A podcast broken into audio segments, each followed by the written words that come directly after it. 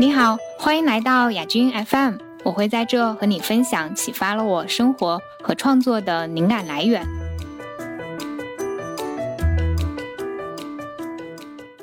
Hello，大家好，欢迎来到新一期的亚军 FM。这期我请了朋友呃林娜，呃林娜她。之前在法院工作过八年，目前的状态是一位自由职业者。我之所以请林娜来，其实是也和上一次我和林娜的聊天有关系。当时我们聊到关于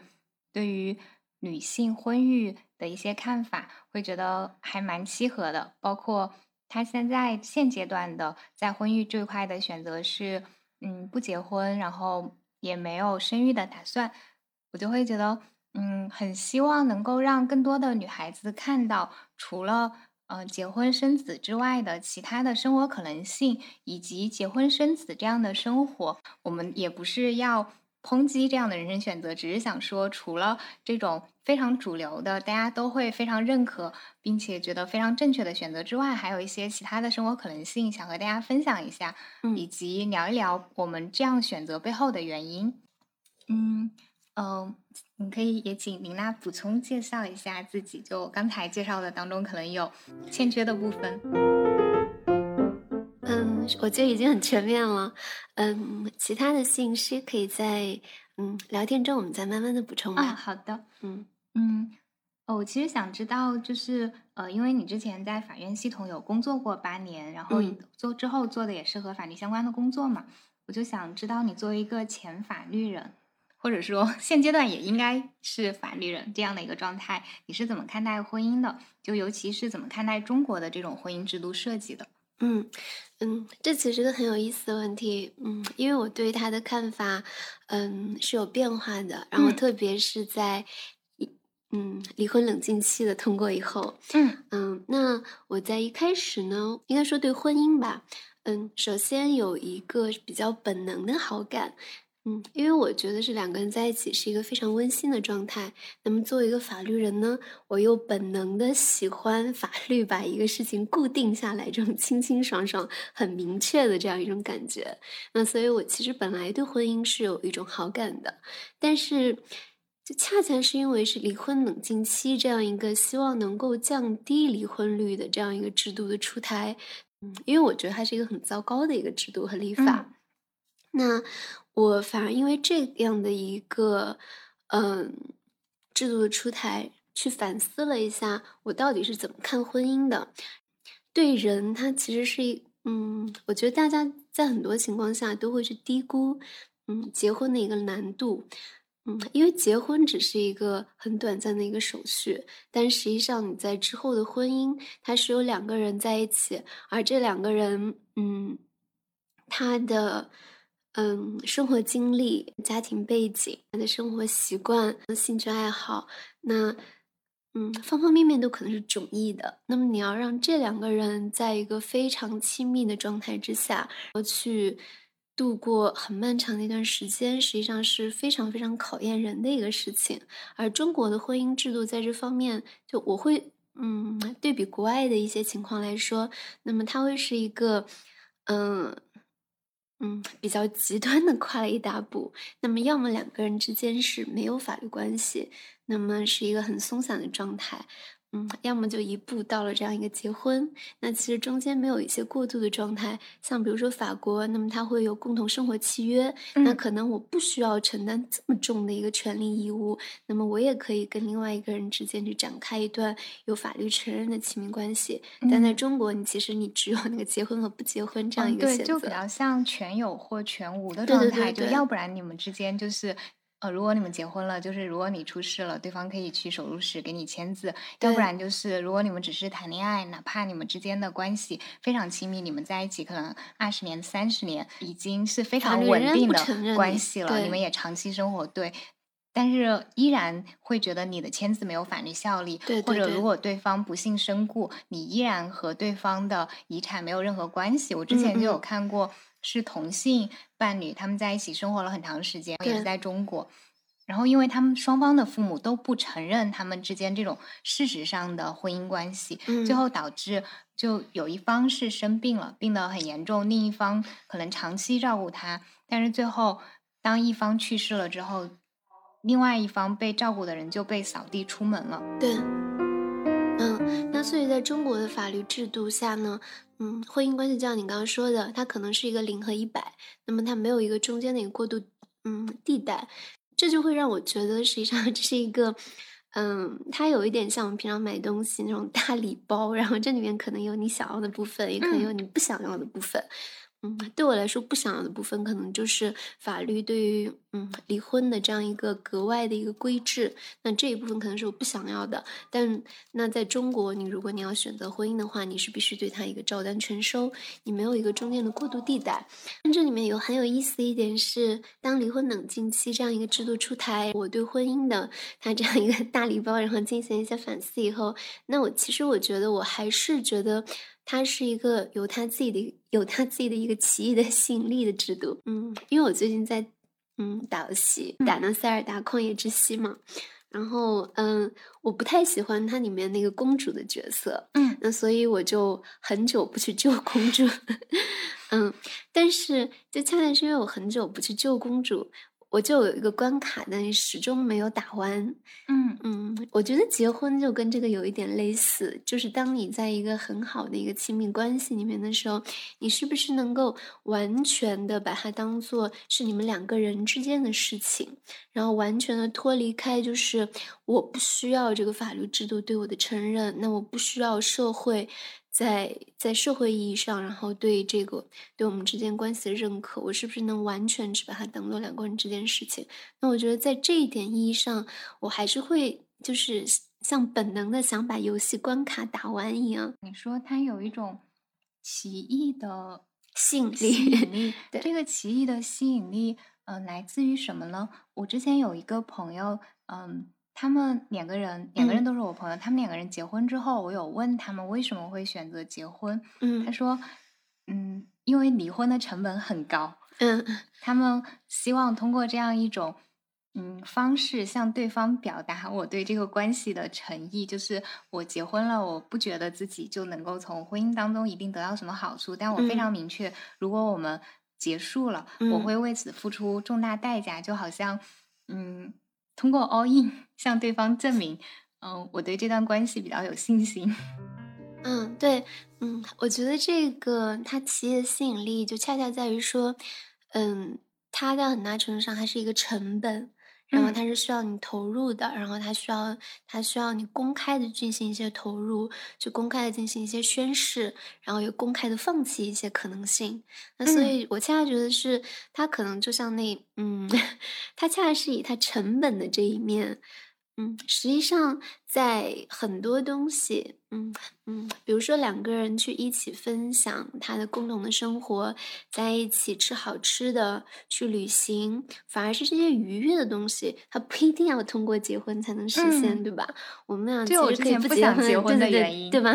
嗯，那他比较愉快的这一部分，反而是我不需要通过结婚，我也可以得到的。那我觉得婚姻的它的这样一个奇异的吸引力，就为什么我用“奇异”这个词，就在于实际上我觉得它。吸引人的地方，可能恰恰在于说，它需要你额外的去投入和放弃一些东西，然后在这个额外的投入和放弃里面，你可以看到对方和你自己对这个关系的决心，然后就恰恰在这一点上，我觉得它还是会有吸引力的。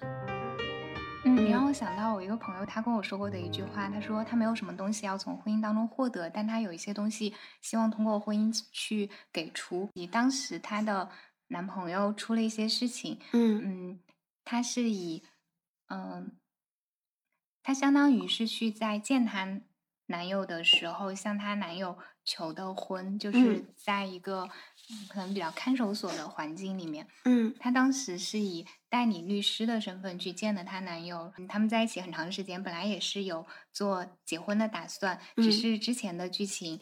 都是。嗯，比如说她男友是在考虑以什么样的方式向她求婚，如何能够确保成功，但是没有想到，因为出了这样的一个巨大的生活当中的转折性意外，所以我朋友他决定，哦，我要通过向他求婚，然后因为嗯，就是改可能是希望通过这样的一个跟传统性别角色不一样的举动，让对方知道说，即便我们遭遇了当下的问题，但是我爱你的心没有变化，我依然嗯。想和你在一起，也希望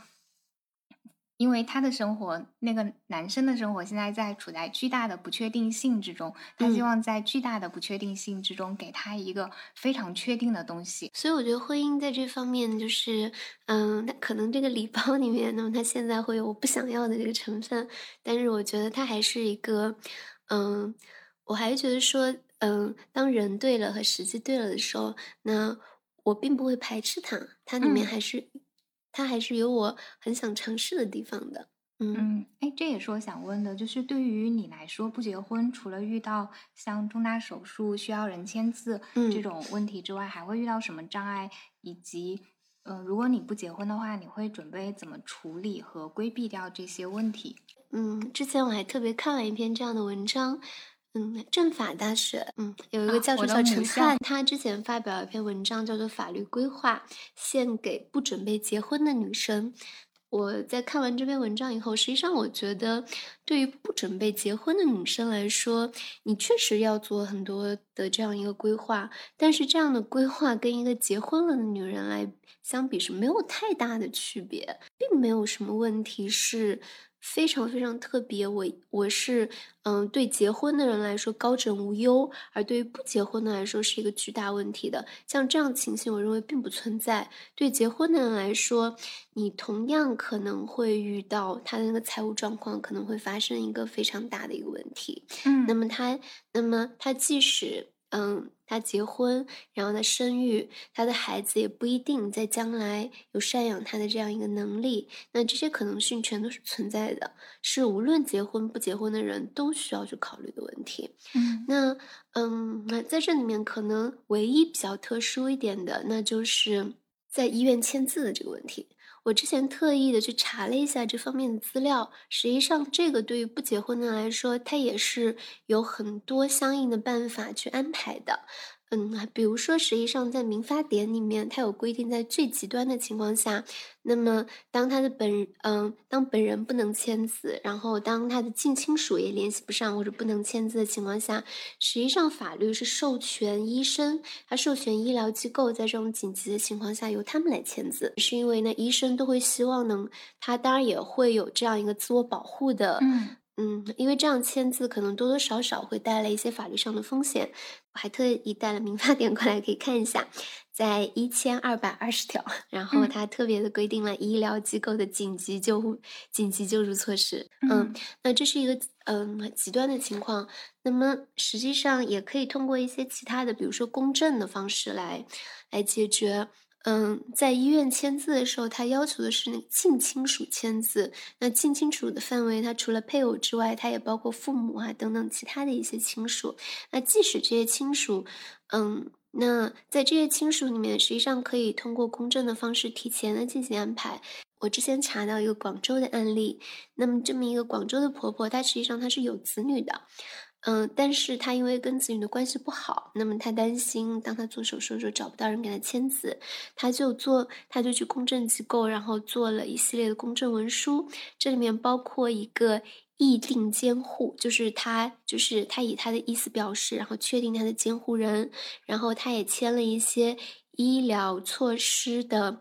嗯，医疗指示的，嗯，声明书。那嗯。么这些都可以帮他去解决，在这样的一个情况下，谁来帮他签字的问题。实际上你不一定需要一个配偶，对吧？嗯，哎，意定监护这个现在在嗯，我给大家稍微解释一下，意嗯。定监护那个意就是意思的意，定是定语的定。对，嗯。在那个民法典的第三十三条。那所以实际上只要你是一个有完全民事行为能力的成年人，你是完全可以去事先的去书面确定你的监护人的，嗯。嗯，这个意定监护是去公证机关就可以吗？我就是你如果去公证机关的话，那当然会会更稳妥一些。他因为他给这个文书又赋予了一个就公证的一个法律效力，然后去避免更多的争议。嗯，所以我觉得对于实际上在现代社会里面，嗯，你即使不结婚，然后你要考虑的一个问题，跟要结婚的女性没有什么差别。然后对于你跟他之间仅有的一些你可能会遇到的问题，那么法律也提供了足够的这么一个去另行安排的渠道。我并不认为在这方面会有很大的困难，可能更大的困难还是来自于，就第一，你不结婚的话，你的，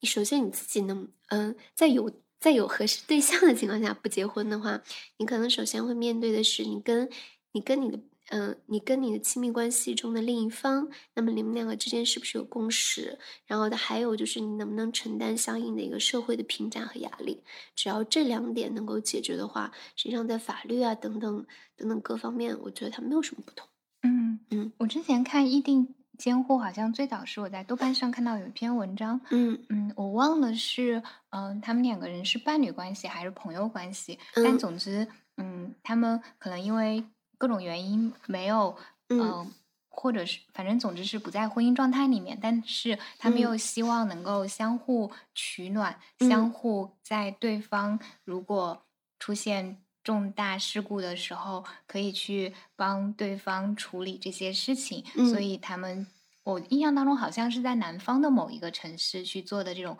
议定监护，以及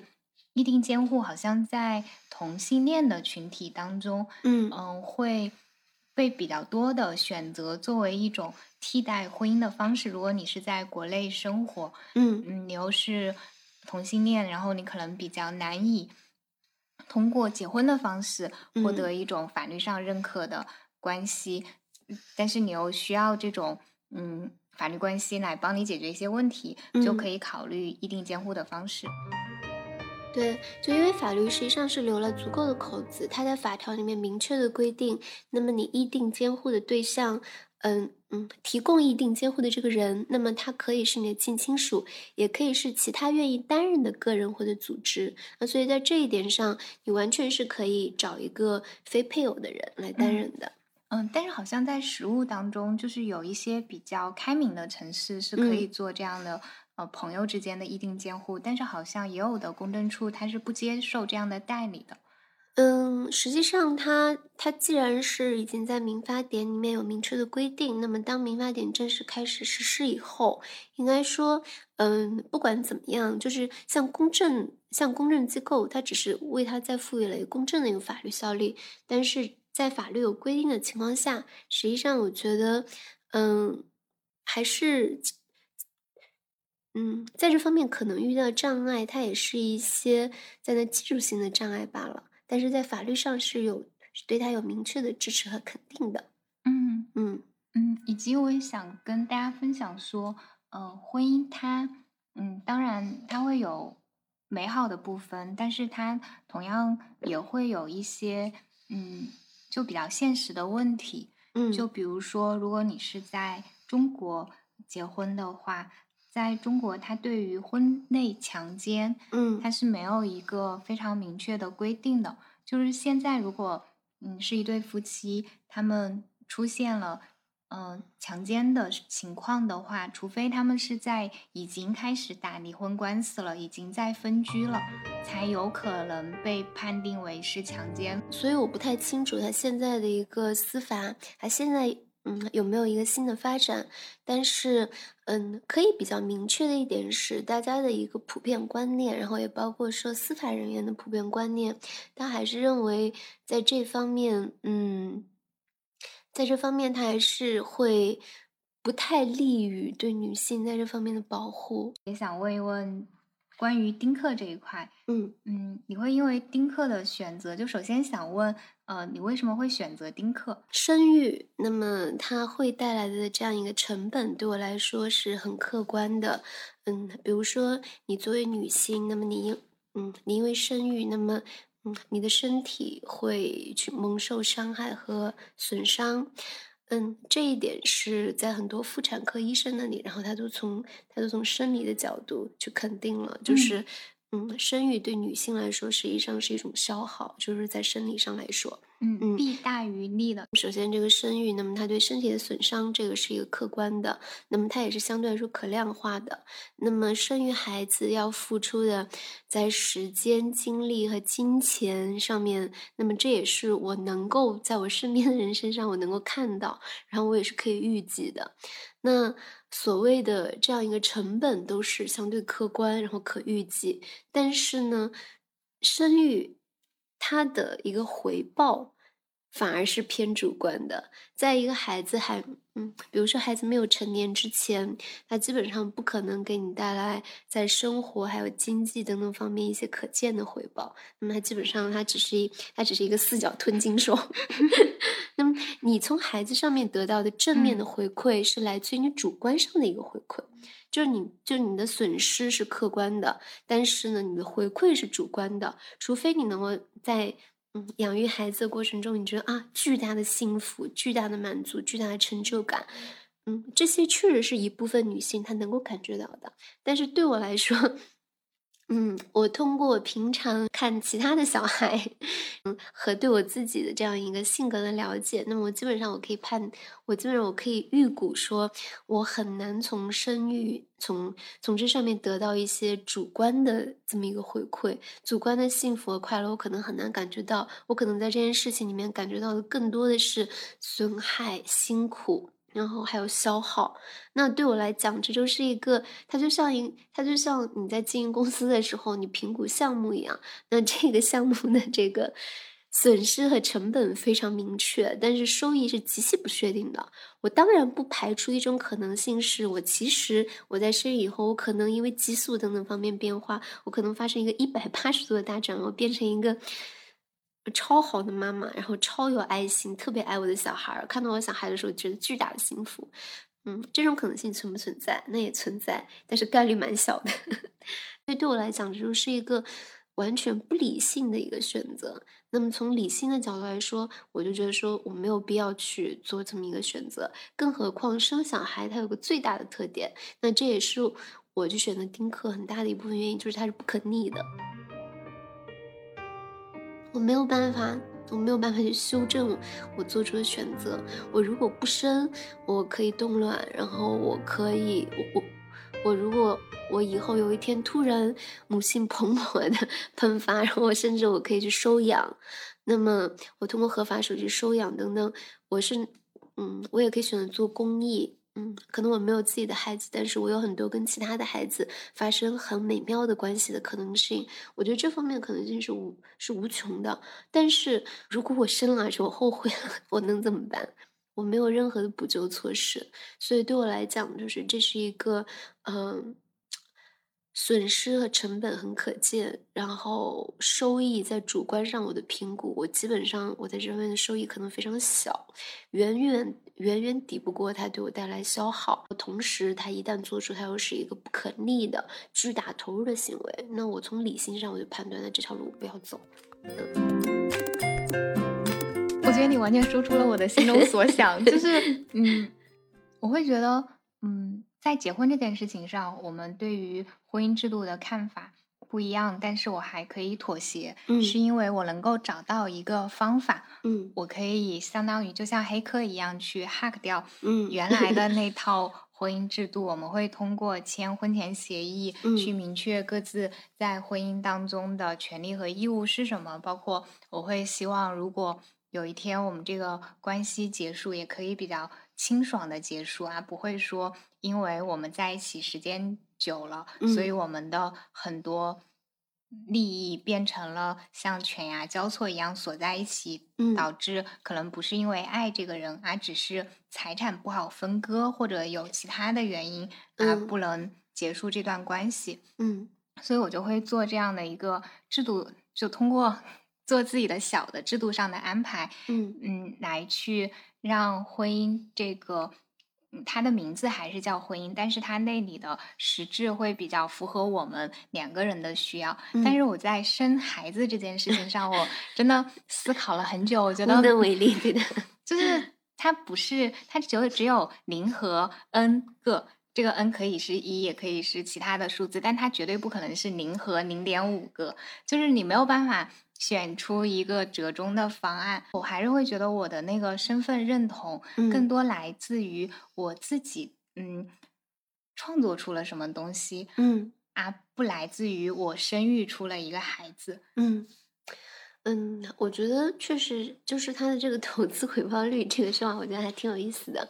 嗯，对我来讲，可能就是这个的投入，我觉得太辛苦了。我是那种就是我睡觉的时候很害怕被打扰的人，那所以我我一想，我一想到我在孩子刚出生那段时间，可能连一个整整觉都没法睡。然后这些可能对别人来说还相对可以克服，对我来说不，我不能。我觉得像我们俩这种人，可能在有些人眼中就是很作，然后事儿很多。嗯，但是它毕竟是我自己对我自己的一个客观认知，对吧？嗯，我不会因为他别人对我的看法，然后去改变这个事情对我自己的一个客观的感受。那首先是，嗯，他的这个投入，嗯，对我来说就非常大。很难承受，然后我又觉得这里面可可看见的回报是如此之少，以至于我在做这个决定的时候，实际上基本上没有什么，嗯，就挣扎。他对我来说这条路太清晰了，就另外一条路我绝对不要走，就这样。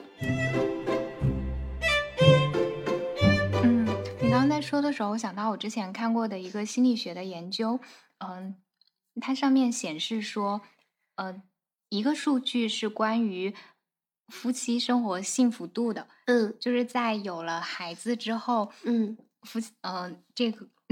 嗯，这个夫妻生活的幸福度，嗯，这个夫妻两个人他们的幸福度是往下走的，一直到这个孩子成年之后离开家，这 他们已经开始步入老年，这个幸福指数才会回归到之前的水平，以及另外一个研究是。在有了孩子之后的一两年之内，嗯，两年的时间里面，它是一个婚姻破裂的高峰期。嗯，我觉得这也很好理解，因为新手父母在这个阶段会有巨大的压力，然后也会有养孩子的繁重劳动，就很容易，就是感情它的。维系并不是我们想象当中，只要两个人感情好，两个人感情好，他也有很多其实看似主观，实则客观的条件。比如说，我有没有时间陪护彼此？我有没有足够的金钱来请外在的劳动力帮我承担这种家庭当中的劳动？我有没有一个比较健康的身体？因为我身体比较健康，我的心情状态才会比较轻松。是的，一个人一直处在生命状态是很难保持一个非常愉快、轻松的心情的。是的，他自己的心情不愉快、不轻松，他也很难把这种就是快乐传递到 他的伴侣身上。对，就是这些其实都是很客观的条件，只有在这些客观条件。都比较不能说只有，但是对于普通人、大多数平凡人啊，非圣人、神人的人来说，是需要就是自己身体比较健康，然后钱赚的还不错，嗯，生活环境也比较舒适，有了这些，他才能够有这个闲心和余力去爱护、照顾另外一个人。然后，所以我觉得在丁克上面承受的压力，对我来说真的，嗯嗯，不算什么压力。嗯，因为首先我不从这些人手上拿钱，对谁会给你压力？就是，嗯，像比如说父母啊、亲戚啊，然后社会的眼光啊，那么像这些，嗯，第一我不从他们手上拿钱，然后，嗯。嗯，我也不跟他们住在一起，那么这个就客观上减轻了我很多方面的。你在说这个的时候，我都忍不住偷笑，就 是成年人的好处，就是我终于经济独立了，别人就算看不惯我也干不掉我。对对对，是，嗯，另外你跟他们不住在一起，对吧？然后他们能做的就是打电话过来念一念你，然后那无所谓，念嘛。然后，嗯，那么对于社会上的压力，这对我来说就更加不算什么了。那我自己既然已经想的这么，他就好像，嗯，打一个比较极端的比方，那么假设说我家里人或者社会大众都希望我跳楼，难道我就要去跳楼吗？当然不是啦。嗯，因为这条路我已经想得很清楚，就我不会这么干，对吧？那你怎么想是你自己的事情，你要自己去克服它。那我不会因为你想我跳楼我就跳楼，那我为什么要因为你想我生孩子我就去生孩子呢？是吧？我觉得这个是一样的。嗯如如果你因为我做的这样一个选择，然后你自己有非常你自己有非常大的这样一个负面感受的话，这个负面感受是你的，应该你去处理它，它是你的问题，不是我的问题。嗯，所以我觉得，嗯，我觉得人要过得比较自在，很大的一个方面。一，你当然不能主动的去伤害别人，但是有很大的一个，有很大的一点是，你不要把别人的问题揽过来当做自己的问题，让大家都各自处理自己的问题，会大家都会活得比较好。嗯，就是我自己觉得，有时候跟父母相处当中，我们会，嗯，比较容易受他们的情绪影响，可能是因为我们潜意识里面会有一种想法，就是我要对他的不快乐负责。嗯。所以也会导致，嗯，甚至在亲密关系当中，有时候也会出现类似的情况。对方可能只是因为工作上的事情不顺心啊，不开心，但是你会因为他的不开心啊，觉得好像我做错了什么，然后我不开心，因为你不开心，我觉得好像是我无能，没有办法让你开心起来，所以我又生你的气，就会进入一个恶性循环。但是实际上，就很多时候我们。可以站的稍微有一点距离，然后因为你们之间有了空隙，这个或者说能量嘛，或者说你们之间的关系才比较有转弯的余地，才比较有可以灵活处理的余地。嗯。嗯，每个家庭实际上情况会有很大的不同，然后就包括父母的认知，还有他的情绪管理能力，他的性格都有很大的区别。所以我觉得在这方面其实很难提出一个一概而论的建议。但是从我个人来说，我觉得不管别人的情绪怎么样，那都不是我牺牲我自己生活选择的一个理由。就还是我刚刚打的非常极端的比方，如果你是很希望我跳楼呢？嗯，难道我就要跳楼配合你吗？我既然我不会因为跳楼配合你，我干嘛要就我干嘛要在其他的事情上配合你？一样的，嗯，我觉得在中国家庭里面确实是就特别，嗯，在我们这一代，然后跟上一代的人之间，嗯，我觉得可能特别容易出现这种事情，就是家长的一个绑架式的，然后他以绑架式的这样一个方法去。嗯，去希望操纵子女做出一些改变，那我觉得在这里面的这个界限感，都是一点一点斗争起来的。嗯，就通过斗争的方式，然后慢慢的把它划定下来。嗯，我就会觉得在权力斗争当中，如果你不展现牙齿，你就一无所得。对，就我之前看豆瓣网友叫 Great Great Oil，嗯，他写了一句话，我就会觉得，嗯，没错，是这样。就哪怕，嗯。其实不能说哪怕，因为正常就是人和人的相处当中，他就是自然会自觉或者不自觉的会涉及到你们在对权力进行一个分配。是的，嗯，就谁在影响谁。我会觉得在丁克当中，嗯，你好像没有这方面的困扰。我的困扰是来自于我的伴侣，他其实是希望有孩子的，嗯，而且他是非常明确的希望有孩子。包括我们之前在。还没有进入婚姻之前，嗯，我们当时在沟通这个问题，我我的态度就是，如果你觉得我们一定要结婚，一定要有孩子，那我们这段关系我们就分手吧。嗯嗯。然后后来，嗯，后来他可能觉得，嗯，相比结婚和有孩子，我们在一起的重要性更更重要。嗯。嗯，这方面其实挺有意思的，就因为我看过不止一个，就是有很多这方面的故事，它是嗯真实的故事。那么它都是嗯女方想要丁克，那么男方一开始也同意，但是当男方到了四十多岁的时候，然后突然突然突然翻变了一个人，对对对对，就是。嗯，当时我还开玩笑说，我说男性就是这样，就是他到了四十多岁，当他遇到一个中年危机的时候，当他可能觉得啊，我自己的这一生啊，我能够看到他的一个基本的方向，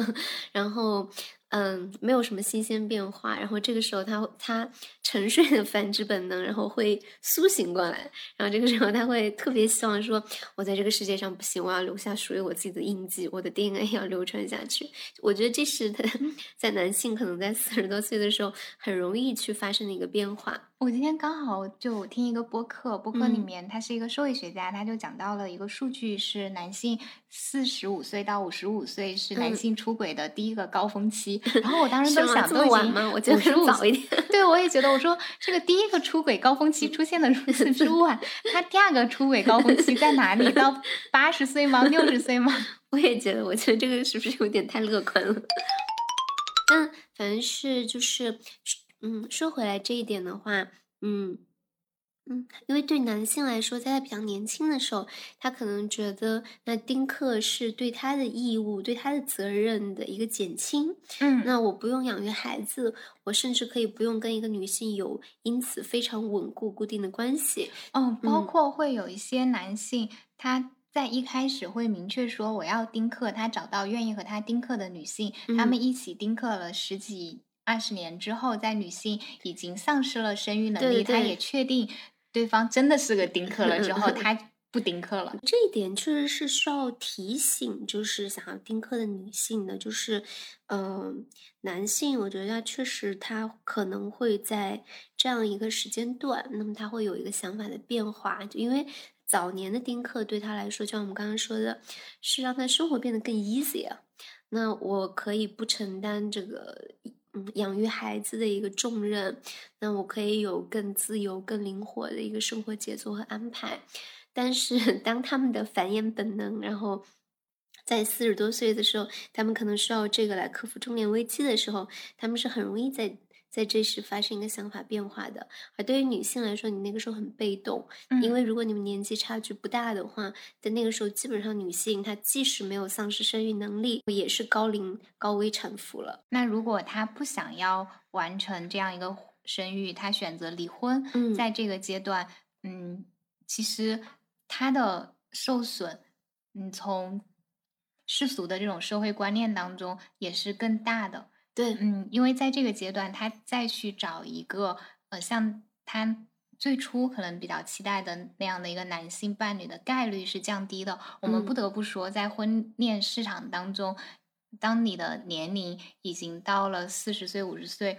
嗯，你在遇到一个合适的人的概率，客观来说，比你在二十岁、三十岁去找难度是增大的。嗯嗯，对女性来说，就是有很多的说法可能并不是非常政治正确的，嗯。但是确实是现在社会里面的一个普遍的一个现象。那当然它也会跟个体有很大的关系，但我觉得就作为一个女性，她是，嗯，如果我选择要要去生育，我要先了解我要我是要了解生育的风险和生育的成本。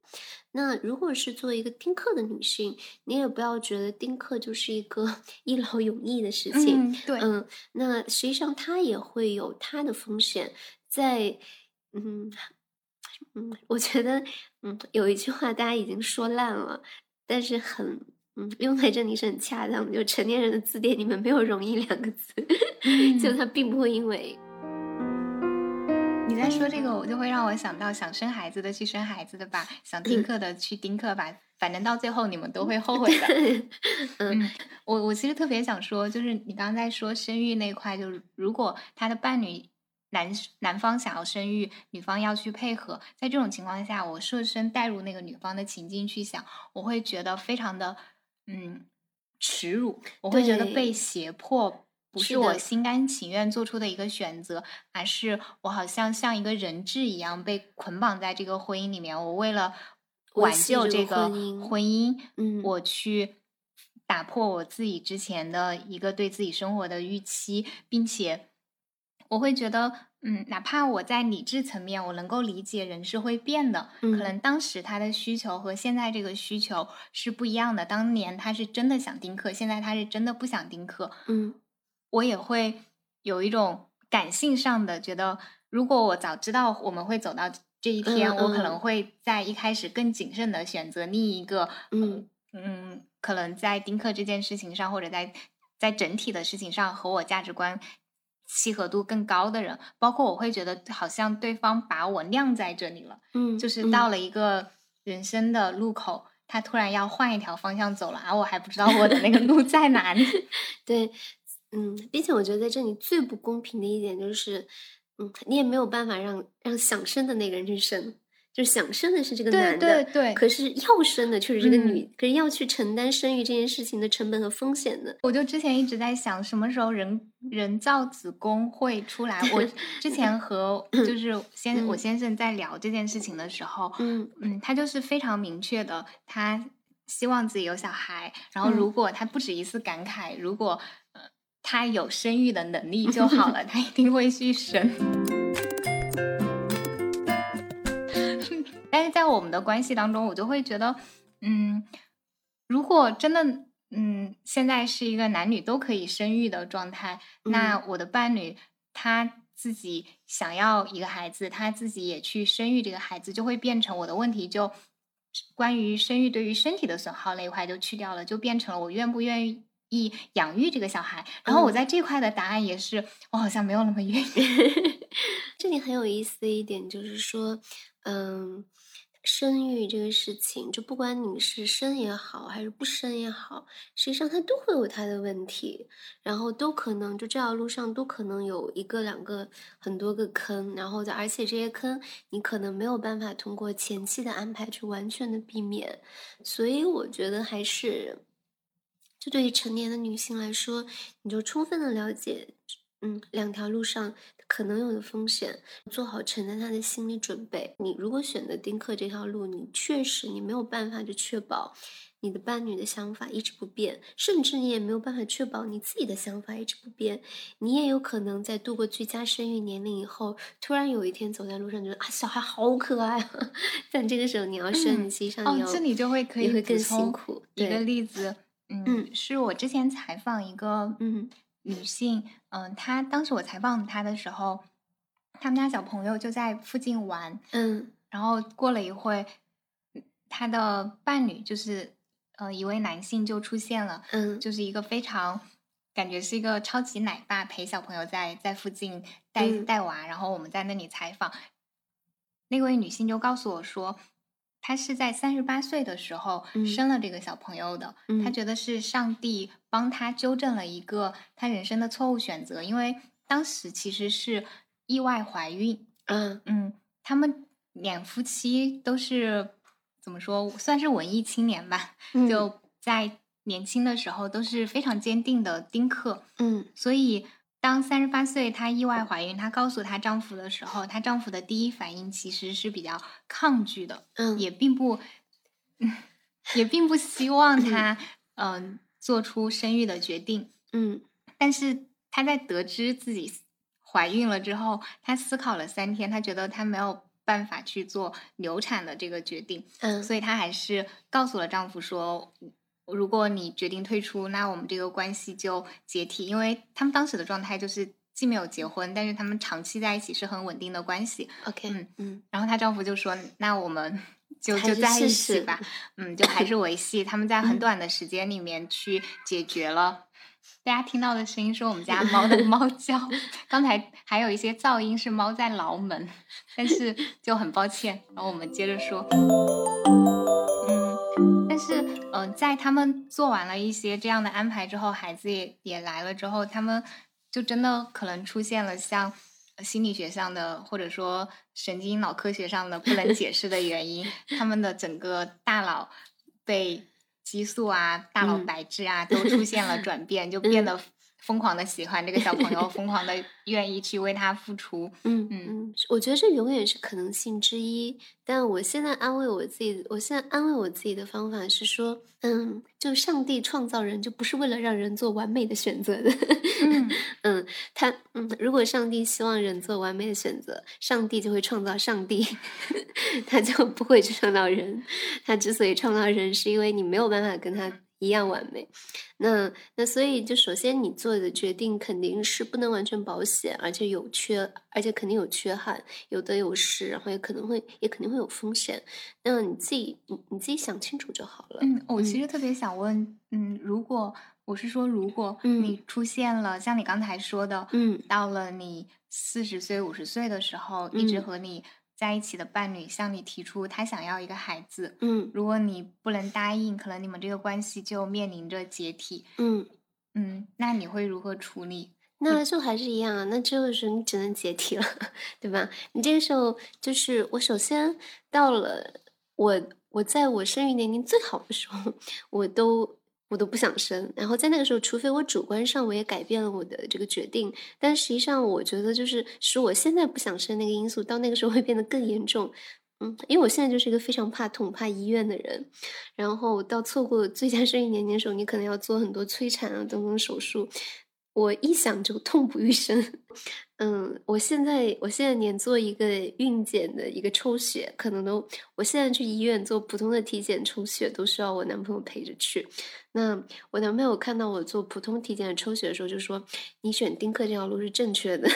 因为你如果怀孕的话，这种抽血可能会很频繁。”然后他说：“你可能在抽血的时候就已经产前抑郁了。”嗯，那那这个到。到到我错过生育年龄的四五十岁的时候，只会更加恶化。你那个时候想生一个健康宝宝，你要吃的苦会比你在生育年龄的时候要多得多。嗯，所以我我可以预计，我那个时候应该是大概率不想生的。那在这个时候，你只能接受你自己早你自己一直坚定做的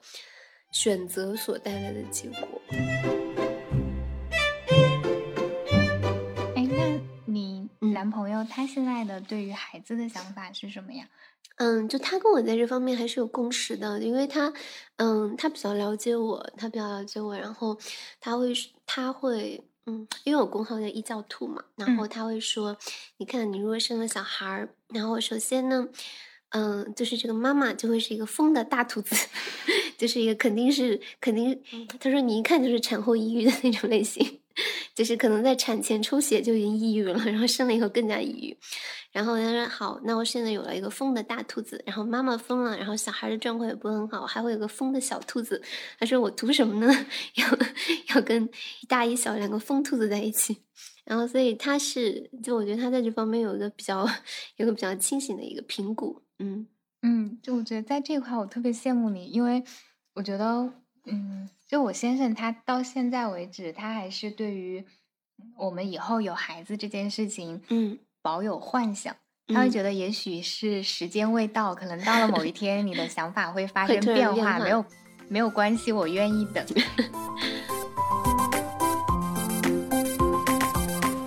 然后我自己的问题也在于说，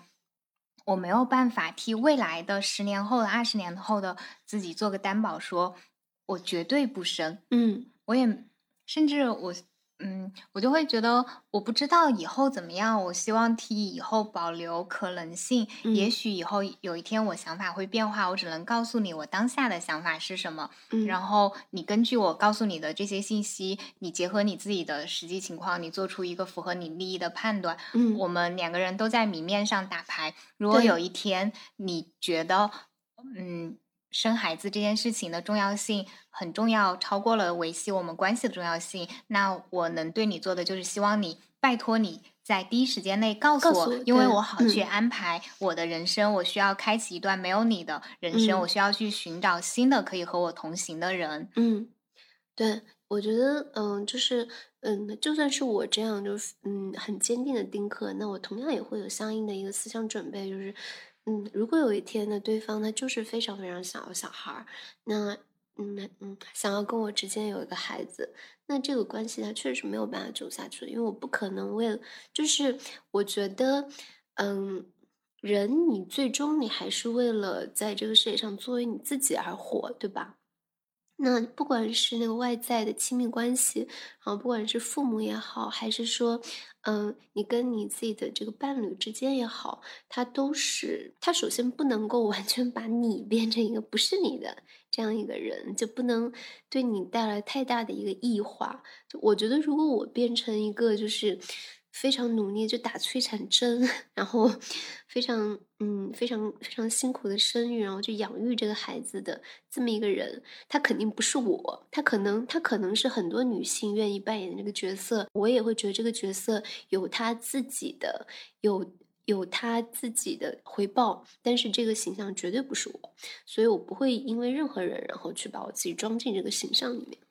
嗯。包括你刚才说，可能在有了孩子之后，因为激素啊什么原因啊，变得很爱这个孩子，我就会觉得对我来说，嗯，有了孩子之后，我也会觉得很有可能有嗯很非常大的概率，但是，嗯，我会觉得。如果我我没有我没有办法以未来发生的事情来做我当下的决定，我只能以当下这一步我愿不愿意心甘情愿的迈出。如果嗯当下这一步我不是心甘情愿的迈出，即便之后又发生了什么事情，即便这个改变来自于我大脑本身，都不是嗯外界。什么因素影响啊？是我自己内在，比如说荷尔蒙的变化、激素的变化、大脑白质的变化，变得喜欢这个孩子，或者是基因遗传本能，whatever 都不重要。但是我都会觉得，嗯这些都没有办法合理化我前一个行为的不够心甘情愿。它会让我觉得好像是我自己对自己进行了一次高密度的洗脑，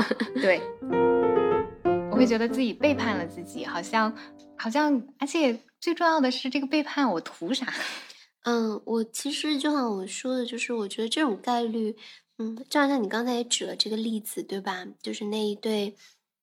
嗯，文艺青年父我，从从我的理性角度来说，我判断这个概率是非常非常高的。就大自然的这种安排，对它使得你有了孩子之后，包括我之前看过一个 BBC 纪录片，它嗯是讲了就是爸爸们就是在他开始有了。嗯，知道自己成了爸爸，然后知道妻子怀孕，他的那个体内的睾丸素吧，嗯我不知道医学词我说的对不对，但是他总之他体内的某一种和攻击性有关的激素就开始下降，然后嗯就进入到了漫长的下降期。他成嗯了爸爸之后，就成了他人生当中最温柔，然后攻击性最低、保护欲最强的那么一个阶段。嗯，然后这种生理上的改变，就是大自然对你设的某一种，就是我理解像是前置装置，然后到这个时候开始开关啪打开了。嗯，我相信这一点肯定是有可能的。嗯，因为实际上，嗯，就像你说的，嗯，你作为人，作为一个种族，它要繁衍到今天这个地步，它一定是在基因上有相应的合适的一个嗯繁衍的一个安排。就我自己的一个担心是，我会担心我是不是不够有爱的能力，以至于我不想要去做这样奉献牺牲的事情。包括我之前和我的有一任男朋友交流说，他说他想要小孩是因为他觉得自己有很多的爱，很多很多的爱，他给了我还不够，他还想给小朋友，嗯嗯，他想要给出去。嗯他希望有更多他的可以爱的对象，但是我觉得我好像，我好像没有这个特别强烈的需求，包括，嗯，包括，嗯，当我说我和长辈，尤其和长辈交流说以后可能我不想要小孩，他们的条件反射可能就是你很自私，嗯，但我嗯。自己就会觉得我好像一直都都是在社会评价当中，就是很容易被人说自私、很自我，包括在亲密关系当中，嗯嗯，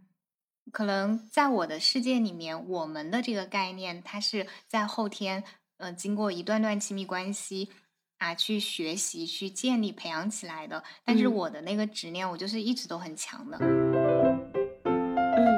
我觉得，嗯，实际上就是爱的能力这个吧，就首先就我们身上又没有贴着一个成绩单，对吧？又没有说，嗯，根据爱的根据爱的能力打分，然后然后像餐厅一样给人评星级，所以我觉得爱的幸好没有。嗯，所以我觉得就算就算要去对比这个爱的能力，对比出来结果也没有什么意义。所以我嗯，首先我不会因为就是我在这方面，那可能比别人更自我一些，然后更更更不习惯付出，然后我就因此对自己有负面的评价。我在这方面是个很坦然的人。嗯嗯嗯，我会很理直气壮说我是被爱的能力比较强。哦，好像啊，就是我之前和，嗯，我之前和，呃，不管是和我现在的先生，还有还是和我之前的男朋友交流，嗯，我都会提到，我好像因为在我原生家庭当中，包括我的爷爷奶奶，在整个大家族当中，嗯。我一直好像都是那个被照顾、嗯。被被呵护、被关注的对象。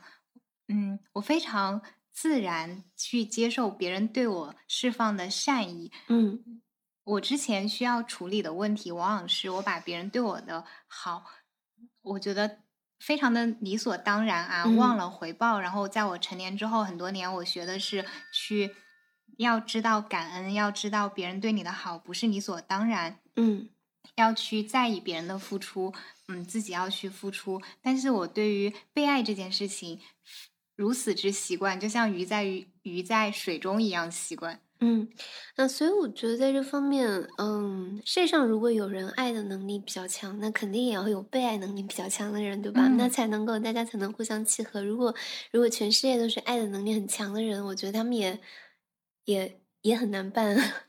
嗯，所以我不会在这方面有什么纠结。嗯，嗯，你说这个点特别好，就是总有人可能更能爱，更需要给爱出去。啊，总有一些人就是更更善于吸收爱。嗯嗯，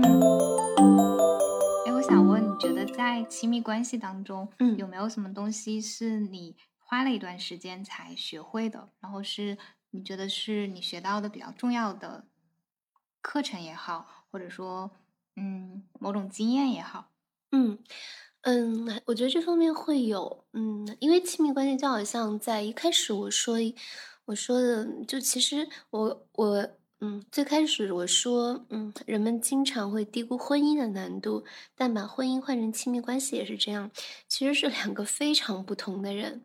嗯，为什么我们在会看到这么多就是跟家庭、跟婚姻啊、跟亲密关系相关的杀人的案件？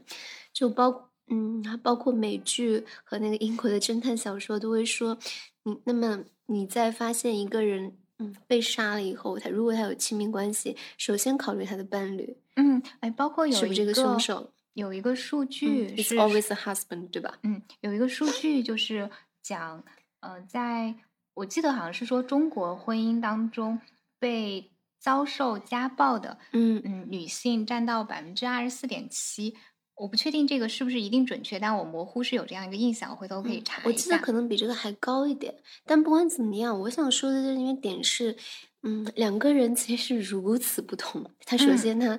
嗯，如果我们在讨至亲嗯至疏夫妻，对对对，嗯，如果我们呃，那你选了两个人，像我刚刚说的，你是你是生活经历、家庭背景、性格爱好、生活习惯可能完全不一样的两个人，要非常紧密而漫长的生活在一起，哪怕是两个室友之间，其实都会很容易产生矛盾，何况是要分享生活中如此多方面的两个人。我觉得，嗯，我觉得他，嗯，就非常，但在中国这样一个社会里面，因为结婚显得太理所当然了，太有正当性了，所以大家会说，不就是过日子吗？对吧？那但我觉得这其实非常难。是我跟我男朋友是感情很好的一对，这也是为什么我会问你 哦。我给大家嗯补充一下，明娜有一个公众号叫“异教兔”，就是他是把“异教徒”那个字的最后一个字改成了“兔”。这个公众号是很少有的，每一篇文章嗯只要发出来，我都会去看，而且往往是第一时间去看。他在这个公众号里面写过几篇文章，谈到她的她和她男朋友之间的相处。我记得有一篇是叫嗯、呃冬夜的狗粮小饼干，嗯我当时我是会觉得这种关系，他们之间的相处模式给我的感觉就是，琳娜在感情里面是一个，她男朋友爱她是按照她本来的样子爱她，嗯。是爱她如她所示，嗯。嗯，而且能够看到她所看不到的自己身上的那种好，我觉得这非常的珍惜可贵。同时，林娜自己在公众号当中也会不吝于表达对男友的喜欢和赞美，我可以这么说 吗？对，我就会觉得这是一种非常，在我看到，嗯，我身边高质量的亲密关系，我朋友里面拥有高质量亲密关系的人就比例非常的高，但是在这个非常高的比例当中，我也觉得妮娜简直，嗯，可以说一骑绝尘是吗？我笑到呛到，嗯，反正总之很高，OK，嗯，我觉得，嗯，我跟我男朋友其实是很腻的一对，然后我们俩经常会互相问说，嗯，为什么我们俩过了这么久，关系还这么好？然后，嗯，这个当然很多症状有开玩笑的成分，但有很多，但有很多时候，嗯，就嗯，我们也会很认真的讨论这个问题。那我自己对这个答案，其实我觉得可以总结为八个字，就是嗯，天然香气，嗯，刻意珍惜。那嗯，如果说有什么是我在后来学到的，那我觉得是那刻意珍惜这一部分。嗯，因为嗯，在让我想到那句话：选择比努力 重要。嗯，其实都很重要。嗯，因为在一开始的时候，就可能在我们成长过程中，那我们比较容易接受到的情感的这个教育或者说印象是关于天人相系的那个，就找到那个对的人，对吧？我们经常说要。找到那个人，我们对“找”这个字可能非常强调。那么你好像觉得那个人是一开始就已经包装打造好，就好像是你能够你能够直接上网买回来的一台手机一样，然后它的出厂设定 全都设好了，然后你回来只要开机用就好。但实际上不是这样。天然香气首先其实就挺难的，但我觉得对天然香气这里面有一个坑，就是，嗯，你找到一个契合的人，你容易对这个契合寄予过高的期望。这一点其实也是我在后来慢慢学会的，就是，嗯，我觉得我跟我男朋友的契合度已经非常高了，但是我们在，嗯，我们在。呃，在相处的过程中，然后也有很多次因为很具体的问题发生非常强烈的、非常强烈的争执。我很好奇，你们之间会因为什么争执？你们会因为政治观点不一样哎呀，都很无聊的。嗯，比如说我们有时候，嗯，比如说我们会因为是离婚冷静期，然后我会觉得这个制度糟糕透顶，然后他会觉得这个还有一定的正面意义或者怎么样，然后我们就会因为这个然后吵得脸红脖子粗的。那我觉得在这里面，首先是。嗯，我会慢慢的在一系列的争执里面发现，实际上我们底层的价值观，然后的三观呢，还是非常非常相近的。那只是我们俩可能因为嗯具体的经历还有站位的不同，我们对一些具体的问题还是会有各自的分歧。在天然香气的这里面，我后来会学到一点，就是给他一个合理的预期。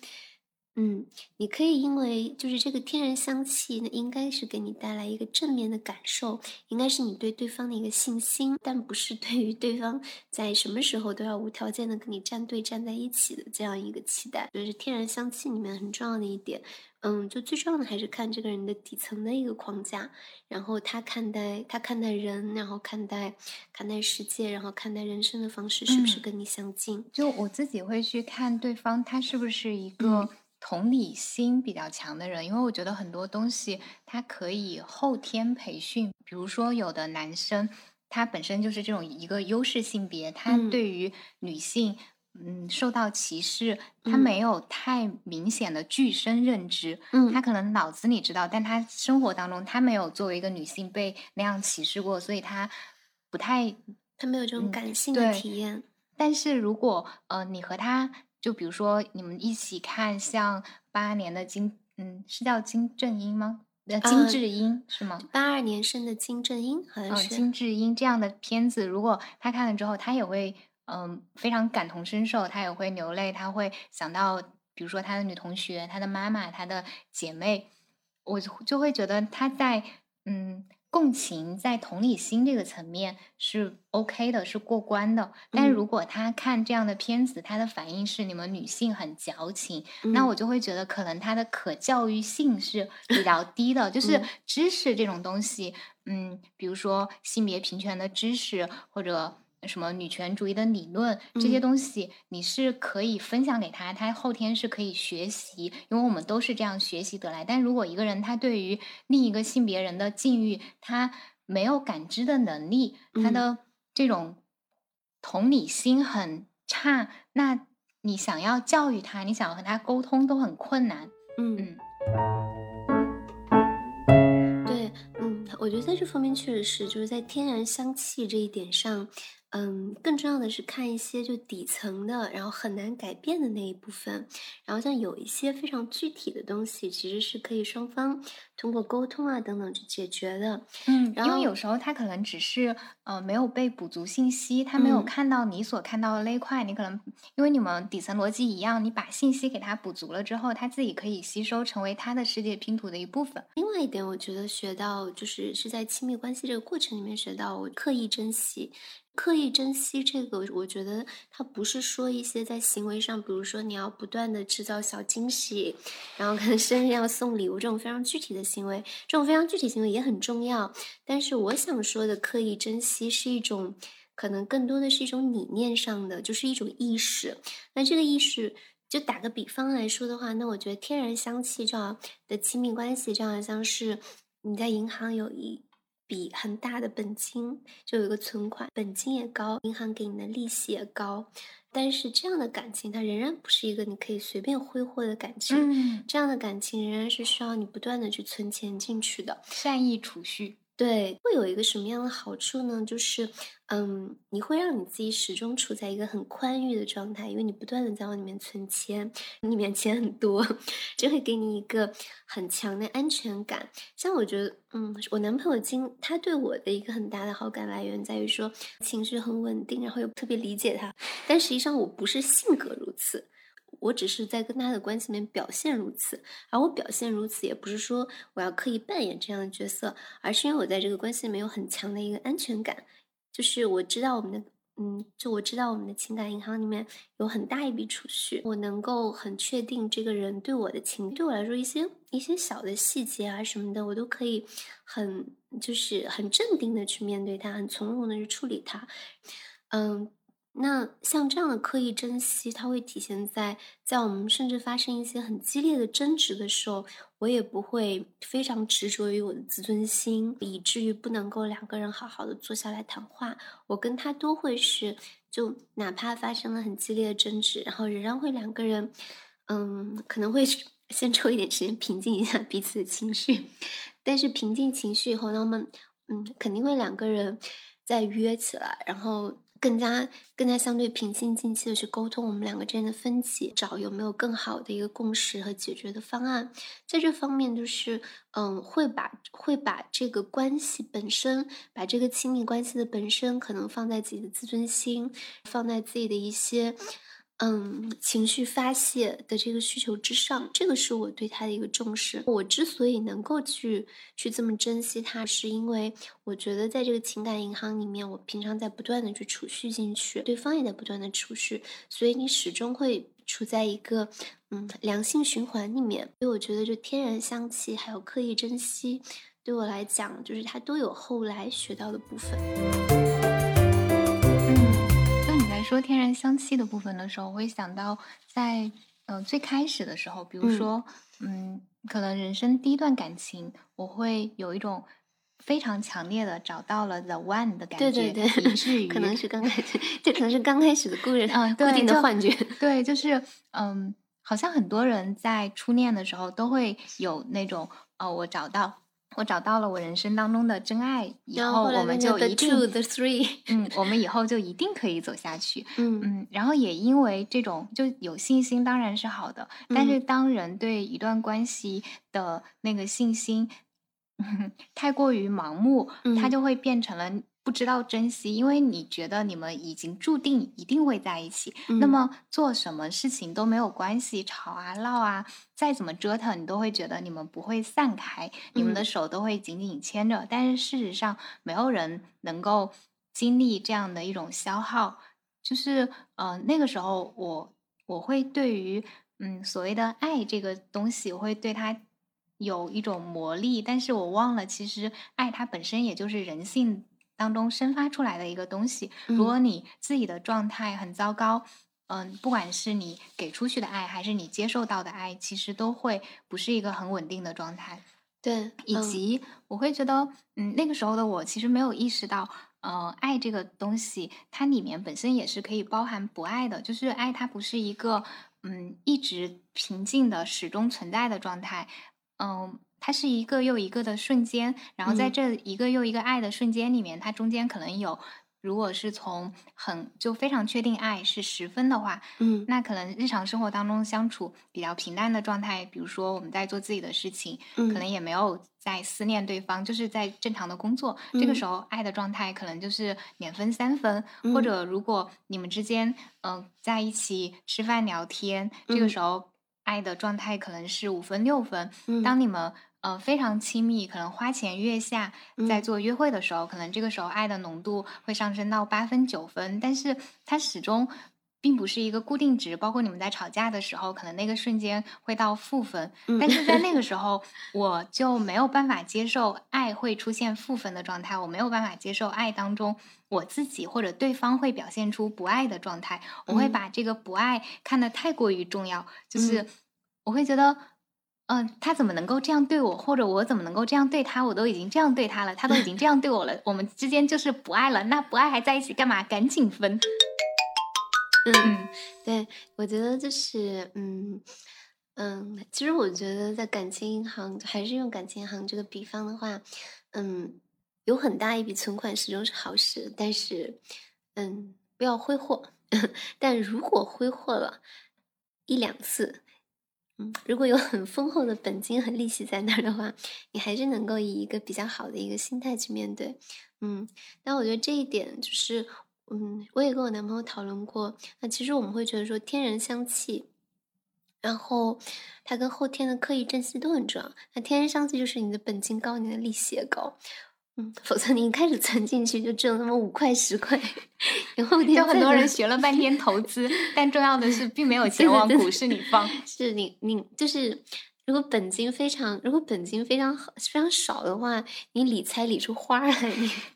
就是也就是也很难，也很难在这里面有有很大有很大的一个有很大的一个回馈。嗯，所以我觉得还是就一开始找到跟你的底层的这个观念，跟你底层的气息比较相近的人，至少是互相认可吧，甚至可以不是相近的，甚至可以是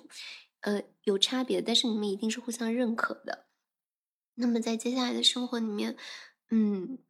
去刻意的维护这个关系，我觉得这个关系一定是需要维护的。就还是回到最开始说的，你们两个如此不同，有有这么多人甚至生活在一起，最后以杀了对方结束，你怎么会觉得这样一个关系是一个顺是一个顺理成章、顺水推舟就这么下去一个关系？它一定是需要一个很大的心力去维护的。我之前看过一个数据，是说在一段健康的关系当中，有三次积极互动，嗯，就是好的互动就会伴随一次争吵，坏的嗯互动，这是三比一，是一个很健康的比例。如果你们的比例比这个更高，比如说你们有七次的健康互动，才会嗯出现一次的糟糕互动，那就说明你们已经是很好的伴侣了。就不嗯要怀疑，就是就不要太把争吵这件事情看成是一个很糟糕的信号。相反，如果你们就是这个争吵的频率是在健康值以内的，那这个争吵其实首先它不是那么重要，另外就是它会变成你们两个了解彼此的一个契机。会去知道说对方他在意什么东西，因为本身你们就像你说的，来自不同的环境，然后也各自带着各自，嗯，不管是原生家庭也好，还是教育背景也好，所有那些东西的总和，就你们也不知道对方的那个命门在哪里，死穴在嗯哪里，对。就你 很多时候就在相处当中，你点一点，或者你不是故意去点，不小心碰到了，然后你就嗯。知道、哦，下下一次这个地方你不能特别下重手去碰它。我说这个，我嗯。就会想到之前有一次，嗯，就我先生他发现，在我们相处当中，他大声的叫我的名字，嗯，就很有用，就可嗯。能平时他喊我亚军，嗯我。我熟视无睹，我还在嗯写我的稿子，嗯处在一个很专注的状态，并不会注意到他，但是他又会因为他会觉得没有得到回应啊，不开心，于是他就会大声喊我名字。他可能第一次喊只是一个无意识的行为，嗯嗯，然后他发现很有用之后，他就变成了他的强化行为，他就会 一旦他很觉得什么事情重要，他就会嗯喊我。嗯有一次，嗯，他也是。嗯，就没有那件事情本身触发他喊我的那件事情本身很小，一点都不重要，可能就是嗯厨房里面，比如说有一个呃碗，他需要我拿过去给他嗯一下之类的。但是他在那次喊了之后，我彻底的爆发了，狂怒暴怒，就是就是歇斯底里那种。然后也我事后我就会回想为什么，是因嗯为在我的家庭当中，在我原来和我父母的相处当中，就只有我做错了事情，对对他们需要嗯来惩罚我的时候，或者要跟我训我的时候，他们会这样子对、嗯于是，我就会很紧张，就像嗯本来是一个放松状态，一下子进入到了应激对状态。然后，但是他他之前他也不太清楚，然后我和他说了之后，嗯，就 我们家这种事情就会比较少发生。嗯，对，就亲密关系实际上还是叫，我记得，嗯，有一个，嗯，应该是 TED 的演讲或者是一个类似的演讲，他会强调说，那亲密关系实际上就好像是，嗯，你在。你在负重，然后登高山一样，负重登高山。实际上，你可能在这样的相处过程中，随着不断的这个磨损，那随着双方关系的这个推进，嗯嗯，新鲜感的丧失等等，你可能是在一步一步的往更高的、往更高的这样一个高度去，然后氧气可能是越来越少的。所以这个时候，其实它需要你更以更多的心力、更多的沟通。然后更多的体谅和爱意去对待，而不是说好我们已经结婚了，或者我们已经就是关系确定了，然后就可以放任自流了。然后这样的关系其实，嗯，他肯定会遇到很大的一个障碍。我其实对于负重登高山那个比喻，我会有不一样的看法。嗯，我自己的感觉是因为，就有时候我和我先生开玩笑，我会说，如果现在再碰到一个新的人，然后再。重新开始，就不管那个人多么优秀，我都会觉得再经历一遍这些过程。对，是的，是的。我觉得，我觉得要重新自我介绍，然后重新磨合，太太复杂，太麻烦了。嗯，可能不是那么有那个心力去做这个事情。嗯，说回我们这个关系，因为我们前期嗯有过非常。剧烈的争吵，有过摔门而去，有过哭泣，有过所有这些冲突，到现在这段关系依然能够维持，就好像开始的那个阶段，你们会，嗯，在一个密集的接触当中，迅速的碰到很多雷区，开始扫雷，扫扫掉大的雷块，再再去看那些细小的沙子、石头，把它们移走。渐渐的，你们之间的那些问题。嗯，很多时候在之后再遇到的时候，你就已经知道如何处理它，或者是它已经在前期被解决了，所以你们的关系反而到嗯我们现在这个阶段会比可能会比我们第一年争吵的频率和次数会少很多，因为我们已经知道了哪些是不必吵的，哪些嗯是不重要的。对，是的，但是你刚才说的那个，我觉得另外一方面有道理是，呃，你们之间相互给对方的那个难题可能变少了，但是生活就随着你的客观的难题，对，随着你的年龄增大，你开始进入到了一个，嗯，父母也衰老了，你的。生活工作可能也会有瓶颈期，就是生活给你出的题目可能更难了。嗯，对，嗯，就是有很嗯有很多的客观的考验。三联生活周刊专门出过一期关于亲密关系的，其中一篇探讨出轨，他会说那，出轨不一定发生在关系已经破裂的夫妻之间，那么也有的伴侣是其实他们之间的感情很好，但是仍然出轨了。那他会，那么他会列举很多在这方面的原因，其中一个他觉得因素是，就这些人实际上在想找的，就是他想在新的关系里面体验新的自己。嗯嗯，他想找的其实也并不是那个新鲜的肉体，而是一个从身到心都全新的自己。对对对，他他想尝试新的场合，在这里面感觉到自己新的一面。这种其实特别容易发生在就是他的生活相对已经固化，他他即使他原来的亲密关系很好，但其实这个亲密关系对他已经也已经过于熟悉了。他在里面对自己的位面已经得到了充分的探索，然后这样的情况下就比较容易。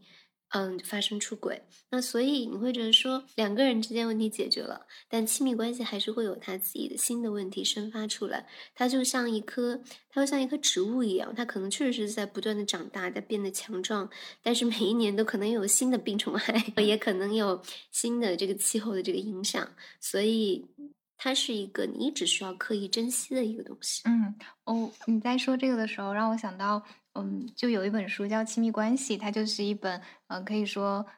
把亲，就是从心理学的角度来去分析亲密关系的一本书。它里面就提到有一个结论是，平均而言，在我们进入婚姻殿堂的时候，对于婚姻有了最高期望的那些夫妻，他们梦想着婚姻生活是多么的神奇，多么的美妙。在婚后数年，反而是最不快乐的夫妻，因为他们一开始想的太美了，所以摔的也特别的惨。嗯，就是嗯，预期管理。对，是的。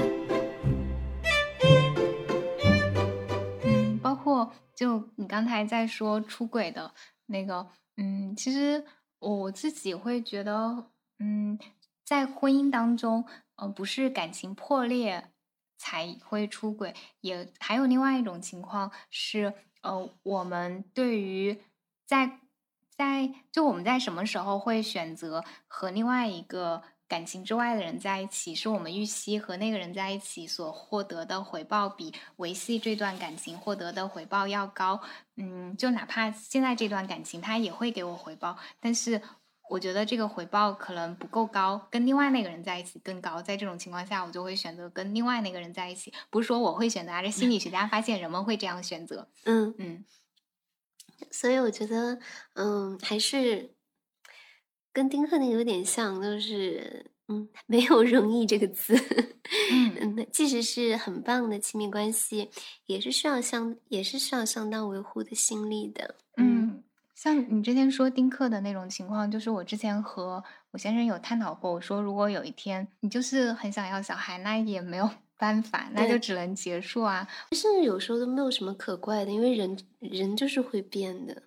嗯，就是自己也可能会变的，对吧？所以我觉得也嗯谈不上，就除了故意欺骗以外，那我觉得其实很难在这里面谈到一个责怪，无论是对对方还是自己。就是人的需求会变，是。我之前看有一个 TED 演讲，他就是让你预测你未来十年你会有什么样的变化，然后就发现所有人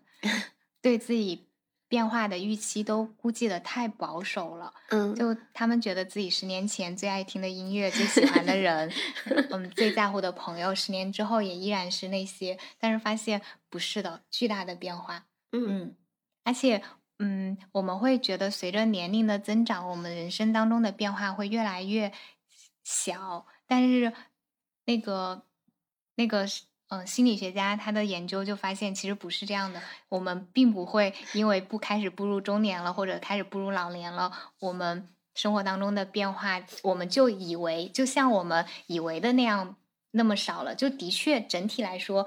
嗯，越越往老年去，我们人生的变化幅度是小的，但是那也远远比我们以为的那个变化幅度要大很多很多。嗯，特别是在二零二零年讲这件事情，对吧？